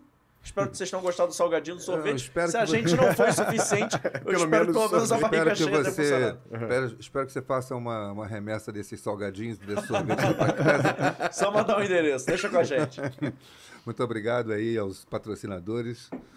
É, muito bom. E muito bom estar com vocês aqui, conversar, resenhar sobre futebol é sempre muito bom. A hora passa, a gente não vê. Desculpa, inclusive, viu? Não, não tem nenhum problema. E, e aceito próximos convites. Por Boa. favor, venha mais vezes. Um mês pra você, Felipe Rolim. Obrigado. Gente, é, gostei demais, tá? O Heraldo é, é irmão mais velho já, a gente já tá juntos resolvendo. Bolinha é, faz parte da diretoria da Sérgio, né? Verdade. É o nosso diretor jurídico, ele tem formação de, como ele explicou aqui mais cedo, de advocacia, né? Estudou advocacia. E é o nosso diretor jurídico na diretoria da Sérgio pelo segundo mandato consecutivo. E sem querer, essa dupla encaixou hoje aqui, né? É, Pois é. Certo, acabou tudo certo. E eu queria agradecer demais, sabe? Porque ainda mais pra mim que faço muito mais jogo do que programa, né? Essa é a hora, né, de extravasar, poder falar mais, né, levar um pouco mais pro, pro papo, pra No brincadeira. jogo você fica preso Foi ali ao bom demais. cronômetro, né? Pois é, né? E não é a gente que fala, é o narrador, né? A gente de vez em E quando. tirar um né? dia também pra trazê-los aqui agora individualmente, pra fazer uma entrevista sobre a trajetória, é, sobre toda a é história. Isso é verdade. legal, porque, pô. É porque a gente tá gostando tanto de bater papo, tá chegando Copa do Mundo, chegando É. final de campeonato. A gente quer bater papo, Não, né? Copa do Mundo é muito bom, gente. É. Copa do Mundo é, é um negócio que. É muito bom, mas ainda bem que é de 4 em 4 anos, É, né? é. Até quando- por isso é muito quando vem bom. com essa É. história de, ah, não, Copa de 2, É, 2 anos. não, não Não, não, existe, de- não, deixa do jeito que deixa tá. que tá. Mais de É bom 3 assim. em 3 é o ideal. É, É, que pode de ser. 3 você pega mais geração. Você pega o cara, por exemplo, pô, se é de 3 em 3, o Messi joga mais uma Copa, o Cristiano Ronaldo talvez. Se é de Tem 4 em 4 É, tem muito ninguém, tempo. Ninguém falou sobre isso, é a primeira vez que eu uso, mas De não, é- quatro, não precisa ser de 2 É. em 2 pra não banalizar, mas de 4 em 4 também é muito distante. Pensa de 3 em 3 aí, não bota um real Não, nesse eu fico- eu podcast. é, igual, é igual a Olimpíada, por exemplo. Eu fico imaginando assim, o cara pô, tem uma idade a menos, esse cara é de. o cara é ímpar, mas se é ímpar aí- não joga. Aí a vou, te Olimpíada, falar, pô. não bota Aí ele queima no salto, é, né? Não bota Exatamente. um-. Vai saltar, aí tem aquele Photoshop, né? Aquela meia unha assim, ó, É, pô. no vermelho. Não bota um Exatamente. centavo nesse podcast. É. Mas já valeria a pena pelos sanduíches da Copa do Mundo, daquela Ah, rede é, de fast food que começa com de 3 O em 3 MC, anos. MC Donald? É, pô, é isso aí mesmo, irmão. Já valeria a pena por isso. É. Mas obrigado. Deixa as redes sociais de vocês, onde é que Boa. a gente encontra. Heraldo, não preciso nem falar onde é que a gente encontra, porque... Todo É, dia. Rádio Globo, Globo Esportivo, Futebol Globo CBN nas transmissões. Eu tenho o canal Heraldo Leite na cara do gol, na cara do gol com Heraldo Leite, na verdade, um canal do YouTube. Vai ser mais, mais frequentemente utilizado agora na Copa do Mundo. E é, é isso. Meu Instagram é Heraldo Leite, arroba Heraldo Leite Oficial. Boa. Rolim. Ah, eu, eu tô no The Esporte, né? Acabou a Série C, vamos ver o que o, o canal vai trazer pro, pro ano que vem, né? Que é o canal de esporte do, da DirecTV Go, que é o streaming da Sky, e aí aquela rolo todo com a Cine para ver se pode botar no cabo ou não, não sei como é que vai ser, quando é que isso vai acontecer. Essa É. coisa na, na minha cabeça ainda não. Eu tô no lance, né? Lá no lance eu tenho a coluna, eu tenho o vídeo, eu participo do, do Space lá com, sua coluna, tá? com a molecada É, da redação, boa. valeu. É, e tô no OneFootball, né? Faço o campeonato alemão lá, lá com eles. É, eles também têm um, um podcast bem legal, que é o Papo de Bundesliga.